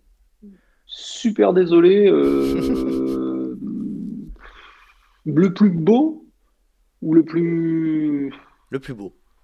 Ah, lui qui t'a donné le plus d'émotions positives. La plus de la victoire de Templier en 2021 T'es retour vers le futur. Non, je euh, je sais pas. Oui, gagner, regagner les Templiers en 2021, ça, me fera plaisir parce que ça fait longtemps qu'on n'a pas pu faire les courses. Et euh, les Templiers, on attend vraiment ça avec impatience. Pour ceux, non, qui, après, ben, pour ceux qui le savent pas, je te coupe, mais on est le 8 octobre et les Templiers, c'est le 23, je crois. Donc ça n'a pas encore eu lieu. ça n'a pas encore eu lieu. Et, euh, et, on attend tous ça. Et on attend tous Gilles et les mots de Gilles. Euh, Moi aussi. Euh, non, euh, non, je sais pas, mais sûrement le dernier UTMB parce que voilà, parce que c'était un peu une consécration de, de François depuis longtemps. L'arrivée, parce qu'il y avait François, deux heures après ou trois heures après, t'as l'arrivée de Camille. Où là, moi, j'étais, j'avais signé non, déjà depuis une semaine en dire à tout le monde, toi, sans Camille va gagner. Ou la seule qui peut battre Camille, c'est Courtenay, si Courtenay d'un grand jour. Mhm. Et voilà, tu as ça, tu as ce côté. Euh, et à la fois, pour moi, euh, un moment aussi, c'est où j'ai, je me dois d'être là et il faut être présent. C'est un Sébastien Speller qui a dérive euh, en Alsace. C'est pas glamour, c'est pas. tu es au fin fond de l'Alsace, tu es dans la forêt, t'as pas de journaliste, t'as pas de photographe, t'as rien du tout, tu es juste là à dire à un mec bon, bah écoute, aujourd'hui tu as loupé, ça s'est loupé, mais maintenant, il y a les Templiers qui arrivent et voilà, le rebond il sera au Templiers. Pour toi, c'est aussi important, quoi. Enfin, c'est même voire plus important. C'est plus important. Hmm. Un manager, euh, un manager n'est pas là pour, euh, pour être à côté de l'athlète. Euh, quand il gagne. quand il gagne. Faut pas. Je peux dire, cette année, c'est la première année où je suis resté le samedi soir à l'UTMB. parce que je suis resté, parce qu'on attendait des athlètes, on attendait, mais autrement, je suis jamais là. Quand les, les enfants, les enfants, tu vois, le lapsus. lapsus le lapsus. Ouais, oui, mais de toute façon, ils savent, les mecs, ils savent. Mais quand les. Il était, euh, quand... ouais, il, était il était, joli. mais quand les, euh, mais quand les, les mecs gagnent, t'es pas là pour, euh, pour les surveiller, ce qu'ils font, ce qu'ils boivent ou ce qu'il y a. Ils gagnent, ils gagnent, ils s'éclatent. Ils mhm. s'éclatent entre eux. C'est eux qui ont gagné. C'est avant tout eux qui ont gagné. C'est pas les staffs autour. Il faut arrêter ça. Par contre, un staff, on doit être là quand ça se passe pas bien. Ouais, mais ça reste quand même une victoire de. de c'est, Moi, je dis souvent que le trail, c'est c'est le sport euh, individuel le plus collectif. Ça reste quand même une victoire de. Ça reste quand même une victoire de groupe. Tu sais, comme nous, quand on fait, quand on fait l'UTMB, il y a un gros collectif autour de. Parce que, voilà, parce que cette année, bah, tu as un collectif avec des Michel Lannes, des ci, des ça, qui viennent donner que des horaires de pointage, des horaires de passage à, des, à un François à, 2 h du matin, en haut du col de Seigne, en haut des grands cols ferrés et compagnie. Tu vois, tout le monde s'engage là-dedans. Mais euh, moi, je préfère me retirer dans ces cas-là et les laisser entre eux, fêter ça. Et voilà. Mon boulot, il s'arrête au moment où le mec gagne. Et bon, François, derrière, il y a les médiatisations à gérer derrière et tout. Mais mhm.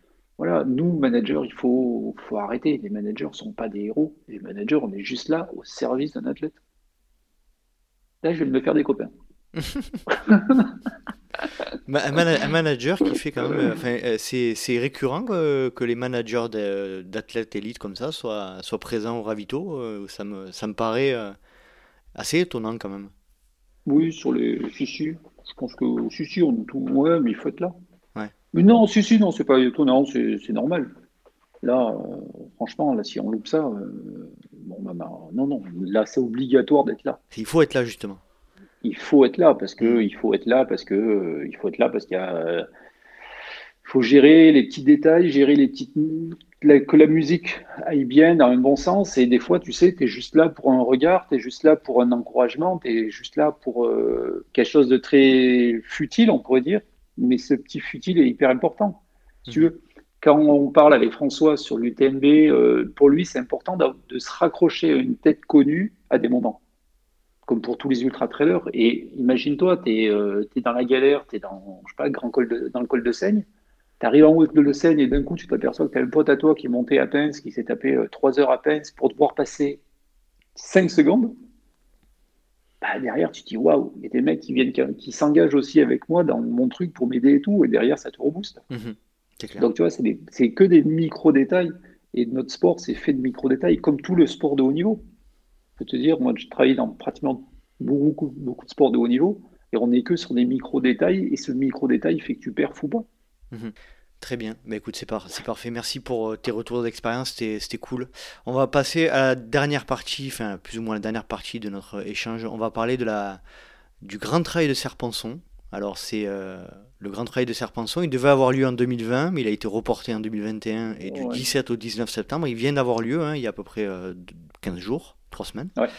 Tu l'as co-organisé avec Monsieur Serge Moreau. Il est parrainé par euh, François euh, Daen, qui, a, qui avait fait euh, ce fameux tour du lac de Serpenson en 2018, si je dis pas de bêtises. Oui, c'est ça, ouais. Est-ce que tu peux nous expliquer la, le début de l'histoire de, la création de, de, ce, de cet ultra? Bon, en fait, c'est assez simple. En fait, avec François, chaque année, il y a des offs, des, petits projets en fin d'année, des trucs sympas. Et là, l'idée de François, c'était d'amener deux potes à lui qui n'avaient jamais fait d'ultra autour d'un ultra. Mhm. Donc, euh, bah, à un moment, j'ai dit à François, bah, écoute, euh, tiens, moi j'ai une idée, il y a un parcours que je connais assez bien, euh, qui est naturel, parce qu'en plus, je l'ai fait des, plein de fois en tronçon là-bas, c'était le tour de Serponçon. Donc, j'ai proposé ça à François. François, qui aime bien les trucs nouveaux, les challenges nouveaux, il m'a dit Banco en une matinée. Et derrière, j'ai appelé Serge, on, se connaît avec Serge Moreau depuis quelques années, en tant qu'ancien au Wellplan, tu vois, c'est des petites familles. Et Serge, a été encore plus radical. J'ai envoyé, j'ai exposé le truc, j'ai exposé le parcours, l'email. Et en cinq minutes, il m'a répondu, il m'a dit Go, Banco, on y va, on le fait. Et l'idée, bien sûr, avec, euh, j'avais écrit entre l'idée euh, dans le, mon mail, euh, ça c'est une édition zéro, et sûrement on pourra traduire ça sur une compétition dans un an, dans deux ans, dans trois ans. C'est une espèce de, de, répétition. Oui, c'était une édition zéro pour voir si c'était faisable et tout, et voir la qualité du truc. Mhm. Donc du coup, ça s'est bien embrayé. François est venu, il y a Canal Plus qui est venu filmer le, truc de François. Il y a plein de gens. Il y a eu un super engouement. Moi, ça me tenait à cœur parce que c'est dans les Hautes-Alpes et je voulais absolument faire un, bel ultra dans les Hautes-Alpes. Il faut dire quand même que, Cette, euh, cette région, notamment euh, tout ce qui entoure le, lac de Serpenson, c'est absolument sublime. Hein. Ceux, ceux, qui ne connaissent pas, il faut absolument. il faut, venir. Faut, venir. C'est incroyable. Faut vraiment, faut vraiment. Mais en fait, ce qu'on s'était dit souvent, et par expérience, moi, en étant avec François sur quatre coins du monde, et je me disais, mais ouais, c'est génial, on vient là, c'est beau, mais il y a la même chose dans les Hautes-Alpes. Tu vas dans le Colorado, tu as la même mm. chose tu vas, tu vas là. Nous, on a un condensé euh, sur 170 km de plein de paysages qui sont, qui sont uniques. Donc, on s'est dit, ouais, banco. Donc, du coup, ben voilà, on a commencé à monter ça avec Serge. Il y a Olivier Peloquin qui était euh, un ancien là, qui avait travaillé sur la Gap en Sim, euh, qui, a rejoint. Après, il y a pas mal d'organisateurs, ce qui était hyper sympa. Des organisateurs, des organisateurs du, bah, du Grand Sud, on va dire. Tu as eu Patrick Michel d'Entrée qui est venu nous aider. je sais pas, des Vincent Giuliani, des Serge des, des, des, Serge, voilà, du, ouais, du THP un Serge Jolin qui nous a filé des coups de main sur des, conseils. il aurait dû venir, mais il n'a pas pu venir. Serge au dernier moment. Des, Arthur Guns, des, plein, d'organisateurs qui ont dit Ouais, c'est génial votre truc, on y va, on va vous aider. Et c'était assez marrant de se dire des fois, on faisait des réunions entre nous de, de préparation. Il y avait plein d'organisateurs autour de la table. Donc chacun amenait sa petite euh, façon de faire, sa petite idée, son petit truc. Et donc on a travaillé, on est arrivé à sortir une édition 1 qui est euh, pas trop pas mal, qui est pas mal, moi j'aime bien quand même, et qui a eu un bon retentissement. Euh, et de là, on a déjà tout travaillé, tu vois, là, on a déjà tout retravaillé les parcours, on a noté attends, tout. Attends, attends, tu vas trop vite, euh, Jean-Michel. Raconte, raconte-nous un petit peu, raconte-nous un petit peu la période, euh, la période un peu intermédiaire là où il y a eu, il y a eu le Covid. vous avez mis beaucoup d'énergie, j'imagine, ah pour 2020 et ça a été annulé. Comment vous l'avez vécu? Ben, C'était dur parce qu'on a eu un premier accord avec les félicitations de la préfecture. Mhm. Quand on a déposé les dossiers, quand on a présenté notre truc, où la préfecture nous a dit Ouais, applaudis des deux mains, génial votre truc. Euh, en plus, les secours, vous allez être béton en secours, en météo et tout, ça va être, ça va être béton. Et euh, une semaine après, on s'est pris euh, une grosse claque avec l'agence régionale de la santé qui nous a dit no go, vous n'y allez pas, vous n'avez pas le droit. Donc là, ben, l'événement a arrêté. La chance, donc on a, on a annoncé à tous les participants, on a remboursé tout ce qu'on pouvait rembourser, alors que nous, on n'est que association, il n'y a pas un, pas un prestataire dedans, moi je ne gagne pas, pas un centime dedans, mmh. Serge pareil, euh, donc on a fait au mieux pour rembourser les gens et tout.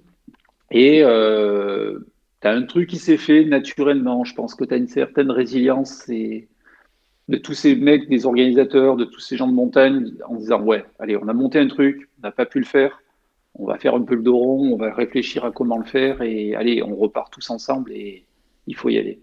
Et ça, c'était assez marrant parce que c'était 15 jours après, après avoir pris la claque euh, de ne pas le faire, tu vois. Parce que la première édition euh, devait avoir lieu aussi en septembre 2020. Septembre, septembre, septembre 2020. Donc euh, on est arrivé dans le, je sais pas combien, le deuxième confinement mhm. au début. Voilà, donc voilà, pas de chance.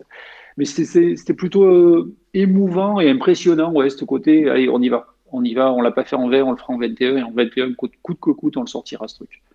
Euh, et, c'est ce qu'on a fait parce que on l'a fait avec nos moyens. On n'a pas des énormes moyens, on n'a pas des énormes moyens de partenariat, on n'a pas des énormes moyens et on voulait mettre une, autre façon de faire. Donc on a investi tout ce qu'on pouvait investir euh, dans, tu vois, on est à zéro, on, sort un événement, on est à zéro à la fin en budget. Hein. Mhm. Et euh, en trouvant des solutions, en offrant des choses différentes, en, offrant des flasques de GDP aux, finishers. Euh. Ah, ça c'est, je, ne connaissais pas ce détail. voilà, le GDP, il euh, faut, faut, faire attention, mais c'est intéressant. flasque GDP, produit développé dans les Hautes-Alpes, voilà. Mais on voulait mettre plein de détails comme ça. Après, on a forcément, il y a des choses où on s'est un peu loupé. Et euh, parce que c'était la première année, donc euh, bah, tout le monde est au courant. Je pense que tous les participants euh, étaient au courant, mais globalement, ça s'est plutôt bien passé, je pense. Est-ce que tu peux décrire un petit peu la particularité du Grand Trail de Serpenson? Alors, on, va rappeler quand même qu'il y a plusieurs distances, si tu peux les, rappeler aussi, mais surtout, on va rester après sur l'ultra sur et la particularité du déroulement de, de l'ultra. Ben, sur l'Ultra 2021, c'est 176 km, c'était 11 000 de positifs. ça fait un peu. Ça, fait un peu. Ça pique, ça pique un peu quand même. Et que des grosses euh, bosses apparemment. Et que des, surtout que des grosses bosses. Et c'est une particularité, c'est qu'on a quand même euh, des bosses. On a deux bosses de 1600 mètres mhm. euh, à se taper, une bosse de 1500 et deux petites de 1200 mètres. Voilà, c'est des grands.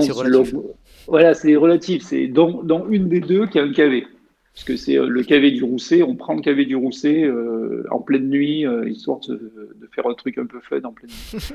et, et, là, et en démarche, on était parti sur, comme avait fait François par équipe, par équipe de 3 ou de 2. C'est-à-dire il fallait au moins arriver à 2, c'est-à-dire si tu partais à 3, tu avais un joker. tu pouvais abandonner dans une des bases de vie des équipiers et poursuivre à 2, et il fallait arriver à 2. Pour se quitter à 2, ben, ils n'avaient pas de joker, il fallait qu'ils aillent jusqu'au bout et on, classait les, on classe l'équipe et on classe personne en solo. Donc ça, c'était la base. Et de ce parcours-là, il y avait un demi-tour qui d'Espinas en Brun qui faisait 86 km avec 5000 et euh, un, marathon qui partait de Chorges en Brun qui faisait 45 euh, bornes et 3003. D'accord. Plus un petit, et un 18 km, mais qui était sur un, autre parcours. Après, on n'a pas, euh, on n'a pas réellement fait les parcours parce qu'on a eu euh, une grosse annonce de tempête météo. Qui euh, on l'a eu heureusement 48 heures avant, une annonce, personne ne nous croyait. C'était surprenant sur les, réseaux sociaux parce qu'on a annoncé qu'on déviait les parcours. Personne ne nous croyait, il y avait grands ciels bleus dans les Hautes-Alpes. Mhm. On nous a pris un peu pour des fous et ça n'a pas loupé. Euh, à 4 heures du matin, il a claqué une monstre de tempête en montagne où il fallait vraiment que personne soit là. Il y avait moins 5 degrés, des rafales de vent à 60 Il a même neigé, je crois. Hein. Il a, il a neigé. Et je peux te dire que le dimanche matin, quand les gens ont levé les yeux et qui ont vu les sommets, ils ont, ils, ont tous arrêté de, dire qu'on s'était gouré. On a reçu beaucoup, beaucoup de remerciements en disant Ouais, cool les mecs de ne pas nous avoir fait passer la dernière montée, la dernière montagne sur le, le, mont Guillaume. Mhm. Parce que voilà, ça aurait été un carnage. Et là, nous, on a un super météorologue, c'est euh, Dead Météo, DED Météo, qui est euh, pour l'histoire le frère de Michel Lannes. C'est une grande famille, hein, voilà et qui est euh, le master en météorologue euh, sur ces genres d'événements. Donc, on peut y euh, avoir accès, nous, à Dead Météo Oui.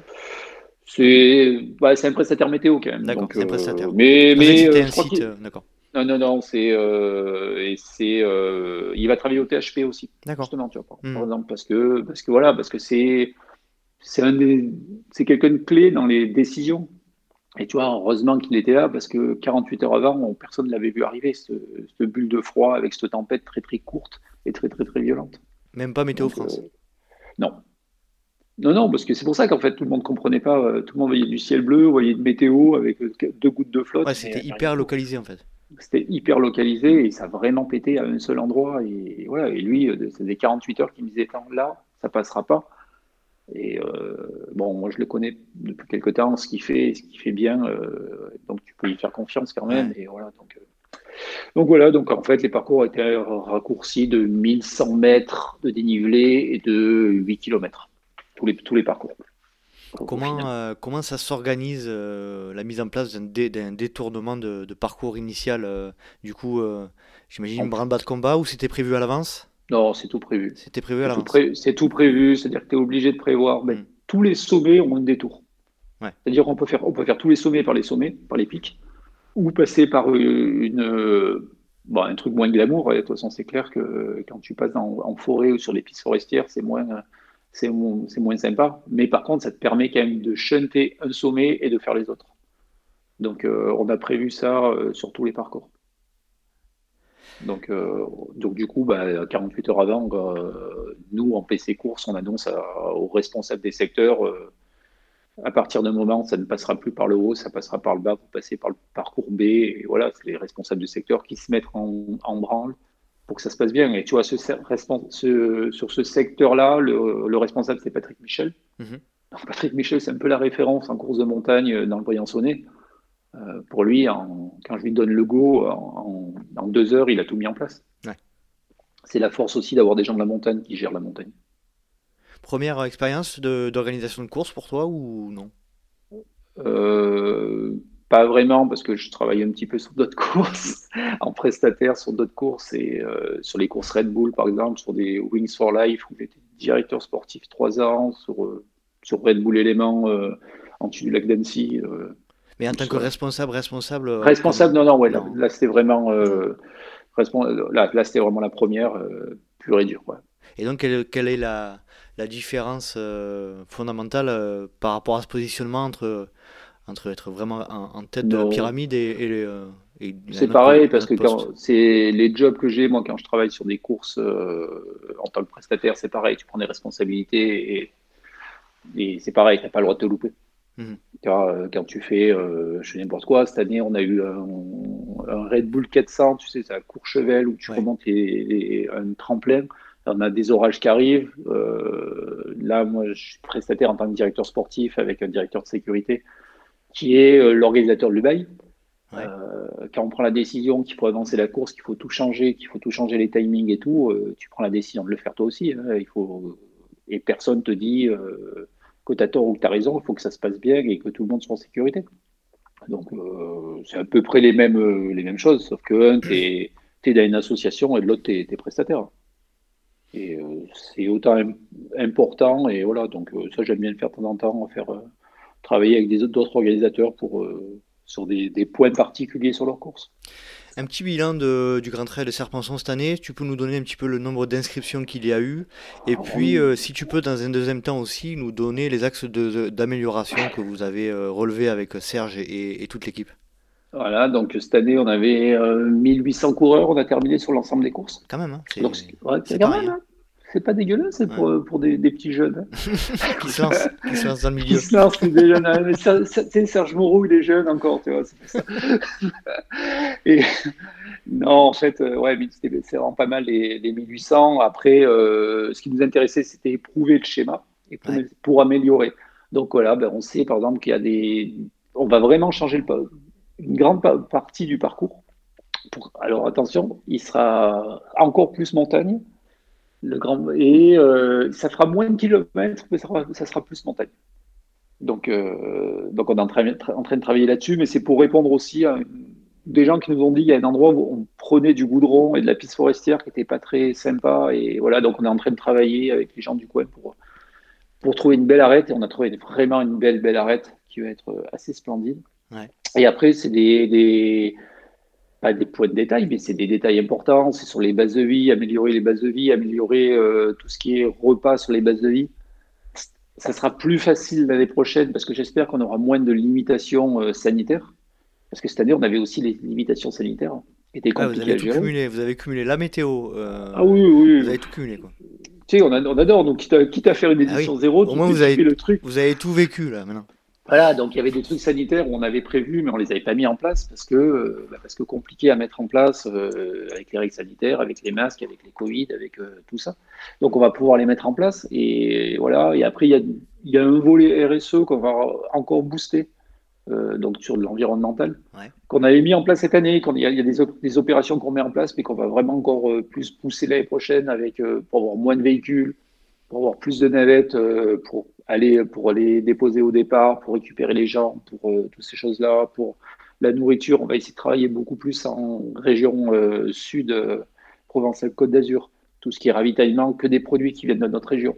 Mhm. On va essayer de travailler sur des choses comme ça. Tout ce qui est goodies, tout ce qui est cadeau finisher, que ça soit fait, ça soit fabriqué uniquement dans la région, notre région à nous, tu vois. Mhm. Travailler tous ces, ces aspects-là de, de l'événement qui se voient pas forcément, mais qui à la fin feront que, ça va fonctionner. Et la chose aussi qu'on va essayer de continuer à travailler, et ça c'est à l'improvisation de chaque chef de secteur, c'est le côté un peu euh, animation sur les sommets, animation sur l'école. Cette année, il y avait des, gens qui faisaient de l'accordéon en haut du, pic du Morgon. Tu avais, euh, quelqu'un qui avait fait sur le col de la Coupa, euh, qui offrait du GDP à tout le monde. Un peu comme un, parce que ça, c'est une inspiration de l'hard rock. Mm. Tu vois, hard rock, le dernier col de l'hard rock, tu arrives au, en haut, tu as un shoot de tequila en haut. Ben là, c'est, ben, on va pas mettre de la tequila dans les Alpes. Donc là, il y avait des shoots de, de, de à qui on voulait. Euh, il, y avait des, il y avait des clowns en haut, en haut de, du pic de Piolite.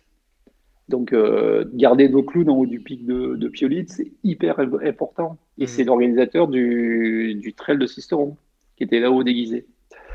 Donc, tu vois, c'est des choses comme ça pour mettre une connotation un peu plus festive, tout en gardant un super bel euh, événement très sportif, avec où les gens puissent se parler avec une connotation très forte autour d'un territoire.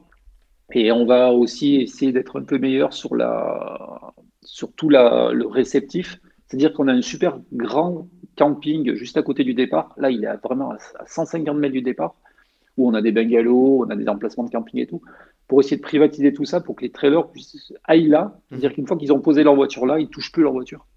Ils rentrent dans le camping, ils posent leur voiture, qu'ils aillent sur un bungalow, qu'ils aillent sur. Et de là, ils sont tout à pied pour le départ à pied. Les navettes pour aller au départ lointain, elles seront à 200 mètres. Tu vois, c'est travailler euh, tout cet, aspect-là de service pour le, le coureur, service pour l'événement et service pour la nature. Top. Euh, c'est quoi l'avenir du Grand Trail de Serpenson pour, pour toi et bon, pas pour pas parler pour Serge, mais euh, comment vous l'imaginez? Il grandit, il, grand, il grandit euh, tranquillement, positivement, pour arriver à être un bel événement référent dans le dans l'ultra trail. Clairement clairement, il faut qu'on soit référent dans l'ultra trail avec voilà, avec notre propre euh, identité.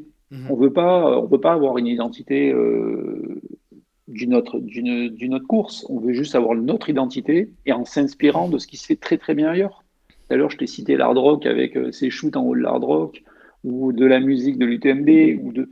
Il y a plein de choses que les gens font très très bien. Nous, si on peut à notre façon un peu copier des trucs qui marchent bien, après s'emparer de ça et rajouter ce qui marche bien et ce qu'on pense, amenez-nous. Je pense qu'on pourra faire un événement qui aura la gueule pour tout le monde euh, dans très très peu de temps.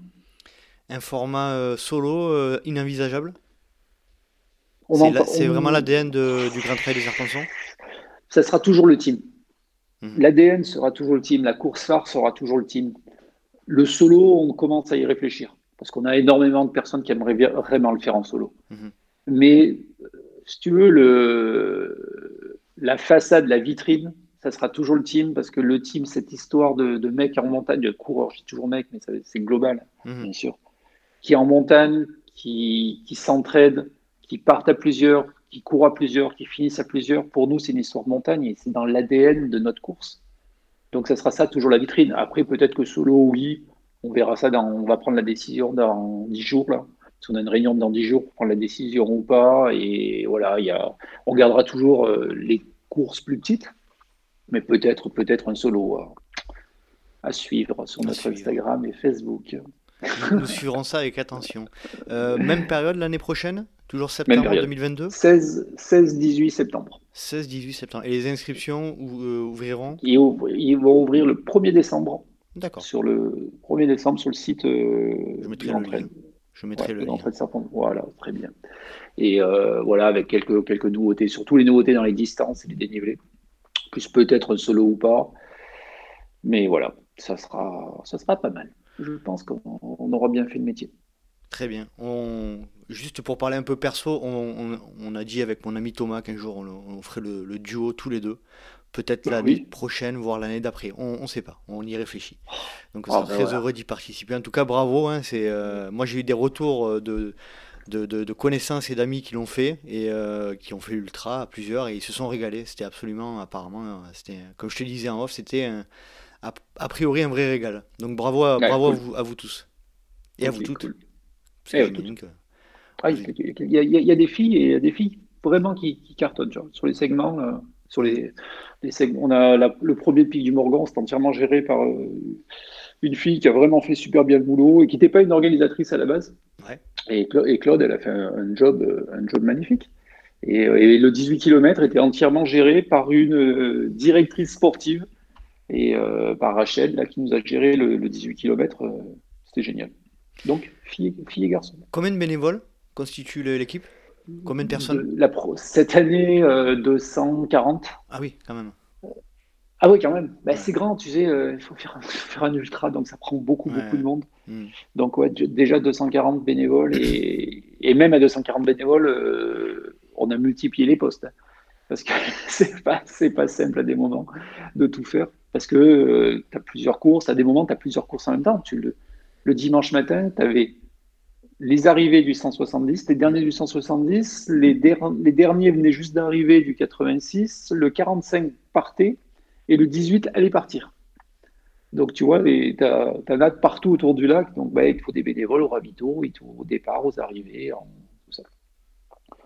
Donc, euh, petite organisation qui va grossir. un sac de nœuds, un sac de nœuds à, défaire. on adore. C'est compliqué, j'imagine. Euh, on va attaquer les sujets un petit peu plus vastes, un peu plus généraux. Euh, on a vu là sur l'UTMB malheureusement euh, le décès d'un coureur tchèque sur la, TDS. On a vu aussi euh, en Asie euh, une course où il y a eu à peu près une vingtaine de décès. ta position, moi j'imagine qu'elle doit être très claire sur le, matériel obligatoire, sur, sur, les, sur le, le, principe de précaution notamment qui est souvent remis en question dans notre pays. Mais toi par rapport à ces aspects-là, bah, tu peux nous donner ton point de vue Clairement, les gens brassent en France parce qu'ils ont trop de matos sur, sur eux euh, la Chine avait justement pas de règlement sur la course. Euh, on voit le débat. On voit au final ce qui se passe. Et maintenant, en ce moment, la Chine a arrêté toutes les trails et est en train de reprendre les règlements qu'on a nous en Europe euh, au niveau du matos. Donc, pareil, au niveau du matos sur la TDS, les gens ont été bloqués. Bon, ben voilà, ils ont été bloqués une heure ou une heure et demie ou deux heures en montagne, à haute montagne. Je pense que ceux qui avaient brassé parce qu'ils avaient trop de matériel obligatoire, ah ils ont passé les deux, heures. Voilà. Je te confirme, euh, j'en ai parlé d'ailleurs ce week-end avec un participant de la TDS euh, qui m'a dit que s'il n'avait pas eu sa couverture de survie, euh, il avait tout. Hein, il avait, il avait son, sa veste, son pantalon, son surpantalon, etc. Mais il m'a dit s'il n'avait pas eu la couverture de survie notamment, ça aurait été plus que compliqué. Ouais, c'est compliqué. Donc c'est là où on s'aperçoit. C'est clair que c'est toujours pareil. Hein. C'est comme un casque en moto. Hein. Hmm. Tant que tu ne tombes pas, le casque en moto, euh, tu, ne comprends pas pourquoi. Quand tu te mets un plomb par terre, euh, tu te dis ah ouais merde, le casque il sert à quelque chose. Hmm. Euh, c'est clair qu'une couverture de survie, une jaquette un peu plus épaisse ou un pantalon, tu te dis ouais pourquoi je me promène ça? Le jour où tu en as vraiment besoin, c'est là où tu t'en aperçois. Après, nous on travaille plus en ce moment sur aussi le, la responsabilisation des, des coureurs qui vont en montagne, il faut qu'ils prennent conscience qu'ils vont en montagne. Mhm. Donc euh, voilà, tu prends conscience que, comme des fois qu'on a fait au briefing au Grand Trail de Serponçon, moi je leur ai dit attention, je ne savais pas encore qu'il y avait le problème météo qui arrivait. Je le savais, mais pas cette ampleur-là. Je leur ai dit si on vous donne l'info qu'elle la météo, prenez conscience que si on vous le donne, c'est pas pour vous embêter. C'est qu'il y a un souci, pas un souci, mais il va se passer des choses un peu plus dures en montagne. Donc euh, après, il faut que les gens se responsabilisent. Euh, dans, le bon sens. Mais je pense que Bénin, nous en Europe, on est, on est plutôt pas mal. On a fini mm. ces, délires-là de, de, brasser pour euh, un peu brasser pour brasser. Tu vois. Mais euh, je suis pas forcément d'accord. Je pense qu'il y a quand même beaucoup de débats encore aujourd'hui sur ce sujet-là et je trouve que c'est un peu. Enfin, moi, si, tu veux, moi, je c'est un peu dommage. L'exemple, l'exemple de la Chine, ben voilà, mm. pas de matériel obligatoire, 21 bon. Je, je, je, profite de ton expérience sur la hard rock notamment. Euh, parce que je pense que tu as, tu as fait certains, euh, certaines mmh. courses là-bas, euh, notamment en accompagnement. ils sont beaucoup, beaucoup moins regardants, je pense, sur, sur tous ces sujets-là. la hard rock, c'est quand même une course qui passe à plusieurs, plusieurs fois à 4000. Il y a beaucoup de, phénomènes orageux, etc. C'est vraiment craignos par moment là-bas? Non, mais c'est de la montagne. Mmh. C'est de la montagne, c'est juste de la montagne. C'est juste que à la différence, peut-être que le règlement, quand tu le lis, euh, bah, tu te dis, bah, il n'y a pas grand-chose dans le règlement. Sauf que euh, tu te dis, ouais, par contre, là, je vais partir en haute montagne. Euh, entre ce point-là et ce point-là, il y a 35 km avec deux cols à plus de 4000. je fais quoi? Est-ce que je la joue super cador en petit short débardeur et, une petite casquette? Ou est-ce que je prends un peu mon matos de montagne parce que je me dis que potentiellement je peux rester coincé à 4000 Tu vois, c'est en fait ça, ils ont remis le débat dans l'autre sens. Donc, euh, ok, il n'y a pas une grande liste, mais c'est ton problème si tu te retrouves en débardeur et en short. Ouais, c'est une histoire de, c'est une histoire d'approche culturelle en fait. C'est, nous, ah on est plutôt sur le principe de précaution, eux ils sont plutôt sur la responsabilisation des, des coureurs. Voilà. Et parce que euh, nous, c'est clair, tu sais, euh, nous on a, on a aussi un maillage territorial mhm. qui est hyper impressionnant. Tu prends ton téléphone portable, c'est clair. pratiquement tu peux, tu peux appeler les secours partout, ou tu fais le 112 et le 112 te répond partout en France, euh, ou, à 95% de la France. Mais euh, quand tu es par exemple l'hard rock ou quand tu es en Australie, ou, quand tu sais que par contre là, par contre, 30, tu vas partir pour 30 km, c'est-à-dire pour certains athlètes, ça peut être très long, hein, 30 km. Euh, tu dis, ah ouais, ben là, je vais quand même prendre ma jaquette un peu plus épaisse, mon bonnet, mes gants et ma, ma couverture de survie parce que je vais passer peut-être 5 heures, 6 heures, 7 heures, 8 heures en d'autres altitudes, avec potentiellement un orage qui va me claquer sur la tête. Et quand je prendrai mon téléphone, zéro réseau, j'ai plus qu'à me débrouiller tout seul. Bah, Qu'est-ce que tu fais quand tu es dans ton camping-car et tout? Bah, Tu prends ton matos et tu réfléchis même pas. Tu le prends. Comme, comme on fait nous tous quand on va en montagne. Tu vas faire, tu vas faire de la montagne, tu vas faire de l'alpinisme, tu vas bah, tu prends ton matos parce que euh, voilà, là, t'appelles pas les secours en disant oh, j'ai oublié ma jaquette et je comprends pas c'est clair, c'est clair. Ça le fait moyen. ça le fait moyen, tu vois. Donc euh, responsabiliser les gens, je pense que c'est c'est pas mal aussi. Tu vois, là-dessus, un, meilleur, un des meilleurs qui a le meilleur langage là-dessus, c'est Serge Jolin au Ventoux. Au Ventoux, tu n'as pas, une, pas une liste de, de, de matériel hyper long. Sauf qu'on sait tous que le Ventoux, ça peut devenir une panique en haut.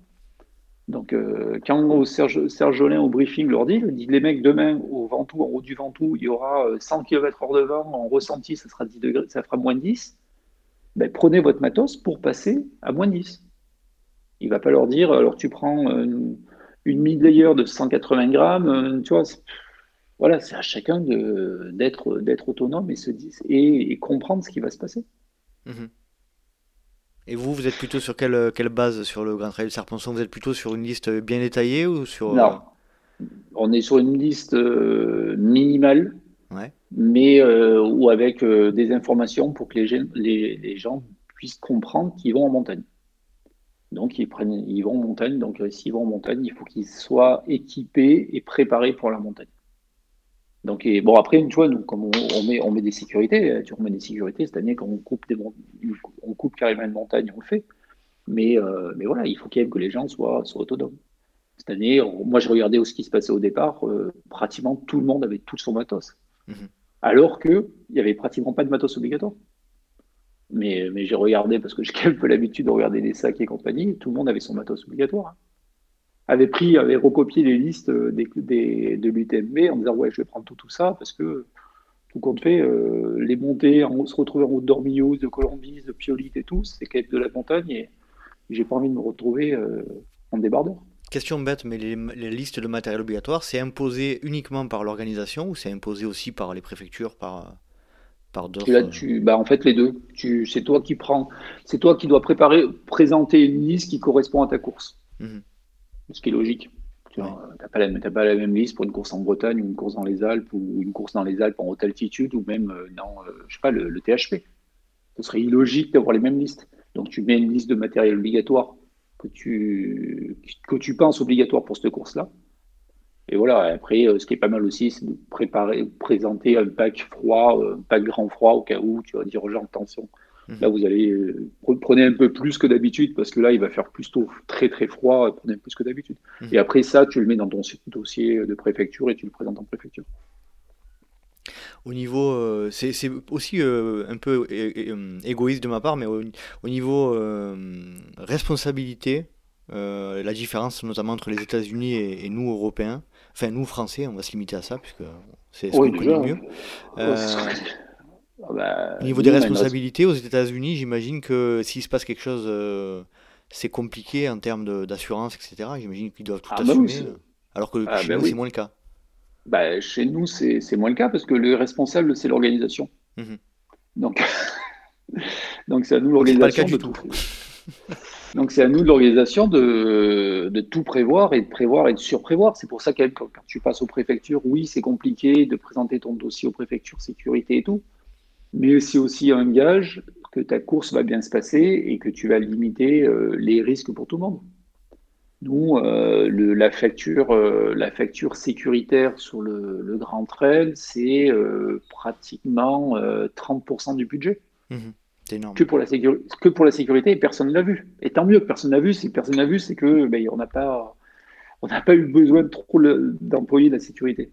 Mais tu dois le payer et tu le payes. Et, et s'il est là, s'il y en a besoin, il est là, quoi. S'il y en a là, nous, en le Rentrel, par exemple, on, est, on avait un hélicoptère à disposition que pour nous, mais qu'on a payé pendant trois jours. Ah et il a décollé et il a décollé que deux fois. Mais tu payes trois jours. Et eh oui. Mais, euh, mais on était sûr au cas où s'il fallait repiquer un, un, athlète à quelque part, le récupérer et tout, on avait quand même, sans avoir à demander un hélicoptère au PGHM, au CRS ou au secours. Mhm. Mais voilà, mais ça se paye, mais ça se paye, mais aussi c'est une garantie que tu offres aux participants d'avoir quand même une grosse sécurité. Top, Jean-Michel, super, merci pour, euh, pour cette partie aussi qui est hyper intéressante euh, et on en apprend beaucoup. Et de quelqu'un qui, euh, qui a mis les mains dans le cambouis euh, et qui plus est récemment, donc c'est chouette. Euh, je vais juste te poser une dernière question par rapport un petit peu à, l'évolution de la communauté, de l'évolution de notre sport depuis que tu, tu, y es, depuis que tu baignes dedans. comment tu juges cette évolution? Est-ce que tu la juges assez positive? Et comment tu vois l'avenir de, de cette pratique? Question vache. Oui, non, c'est pas vache. C'est toute évolution est positive faut, faut arrêter d'être d'être un vieux con. Mm.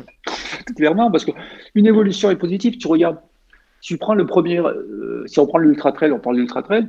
Quand il y a eu le premier UTMB, tout le monde a regardé euh, les politiques comme des extraterrestres en disant mais c'est quoi cette évolution? C'est nul, courir 160 km c'est nul, euh, ça ressemble à rien, c'est de la rando, patati patata bah, tu t'aperçois que 15 ans après, ils avaient raison et que tout le monde rêve de faire euh, cette grande rando.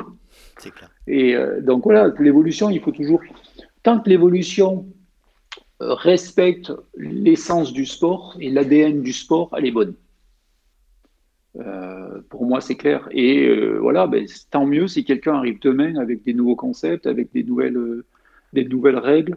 regarde, nous, on arrive, on veut faire, on veut en tout des courses par équipe on, pourrait nous dire, ouais, vous êtes débile. Mais voilà, on a envie de le faire, on respecte le sport. Mhm. Et peut-être qu'on fera du solo l'année prochaine. Euh, ouais, je sais pas, il y a des c'est normal. Après, moi, il y a plein de ce que j'aime bien aussi, c'est que maintenant, on a de plus en plus d'athlètes qui viennent des quatre coins de France. Là, cette année, on avait, euh, on avait bien sûr des, étrangers, mais tu vois, moi, j'adore avoir euh, des Bretons. Moi, je suis dans le camping, moi, je suis toujours en camping, et à côté de moi, il y avait des Bretons qui s'éclataient, à côté de moi, il y avait des mecs de l'Aisne et tout. Tu avais toute la France qui est là, avec des gens qui n'ont pas le même niveau de compétences, euh, on va dire en montagne ou sur les. Mais voilà, tout le monde se côtoie, tout le monde s'éclate et tout le monde se dit ouais, on va s'entraider. Ça, c'est par contre un truc vachement sympa. Avant, on avait, tu étais en course, tu avais un trail en montagne, tu n'avais que des gens de la montagne entre eux. Mmh. Tu allais en Bretagne, tu n'avais que des Bretons entre eux, tu vois. Là, maintenant, tout le monde se mélange et c'est hyper intéressant, bah, c'est enrichissant. C'est clair. Sans, parler des, bières régionales que tout le monde amène. c'est notre point positif, ça. C'est notre point positif, c'est clair. Non, mais c'est vrai que c'est un, un, point de vue euh, rafraîchissant et que on a toujours un peu tendance, et je suis désolé de faire un peu le, le raccourci dans notre pays, mais on a toujours un peu tendance à, à râler, à chouiner, et euh, voilà, c'est c'est intéressant d'entendre un, point de vue, euh, un point de vue positif et, et du point de vue de l'évolution future, comment tu l'imagines? L'évolution du sport, après, on va dire que la grande question, c'est les Jeux Olympiques. Mhm. Euh, ça, moi, je pense que ça sera la cata, mais bon, c'est mon, c'est mon point de vue perso, en ayant vécu les Jeux Olympiques, je te rappelle en début de, début de podcast. Ça, j'y crois pas du tout, ça, sera, ça nous fera très, très, vraiment du mal. Et euh, j'ai vécu le snowboard, euh, et malheureusement, j'ai été acteur du snowboard aux Jeux Olympiques, et ça a détruit le snowboard. Le VTT, il se retrouve à tourner en rond sur une boucle artificielle. Euh, ça a perdu aussi l'essence même du VTT. Et euh, j'espère qu'on ne se retrouvera pas à faire euh, ni plus ni moins qu'un super long cross mhm. dans le parc de Versailles, tu vois. Parce que là, je, viens d'avoir la vision, c'est c'est une horreur.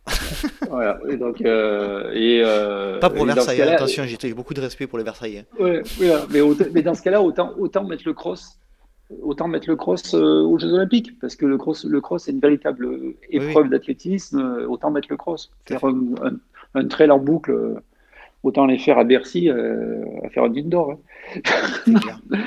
Mais voilà, non, mais après, après l'évolution, moi je le vois parce que hyper positivement, parce que les gens ont envie d'aller en nature, ont envie de se retrouver, ont envie de sortir de chez eux, parce qu'après les confinements et tout ce qu'on a pris dans la courge, c'est pas simple.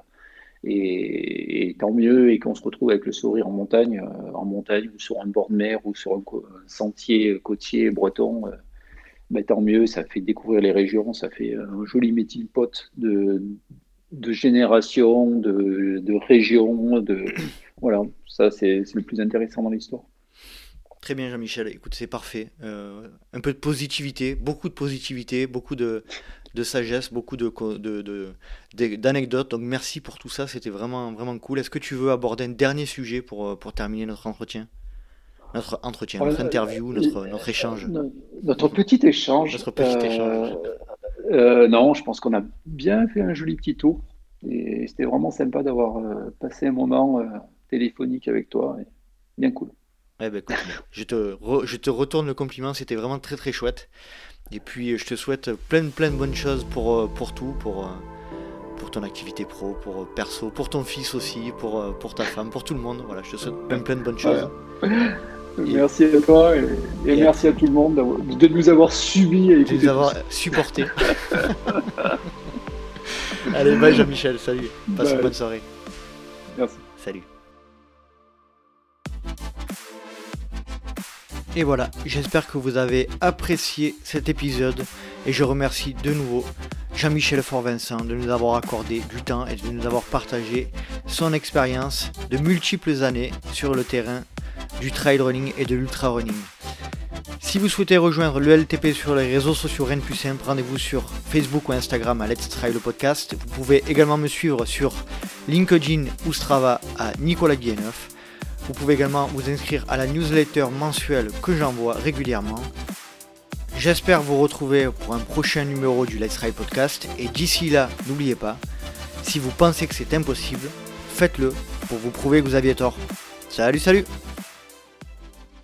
Attends, mais autrement, je suis jamais là. les enfants, les enfants, tu vois. Le lapsus. lapsus, le lapsus. Ouais, oui, mais de toute façon, ils savent. Les mecs, ils savent. Il était beau celui-là.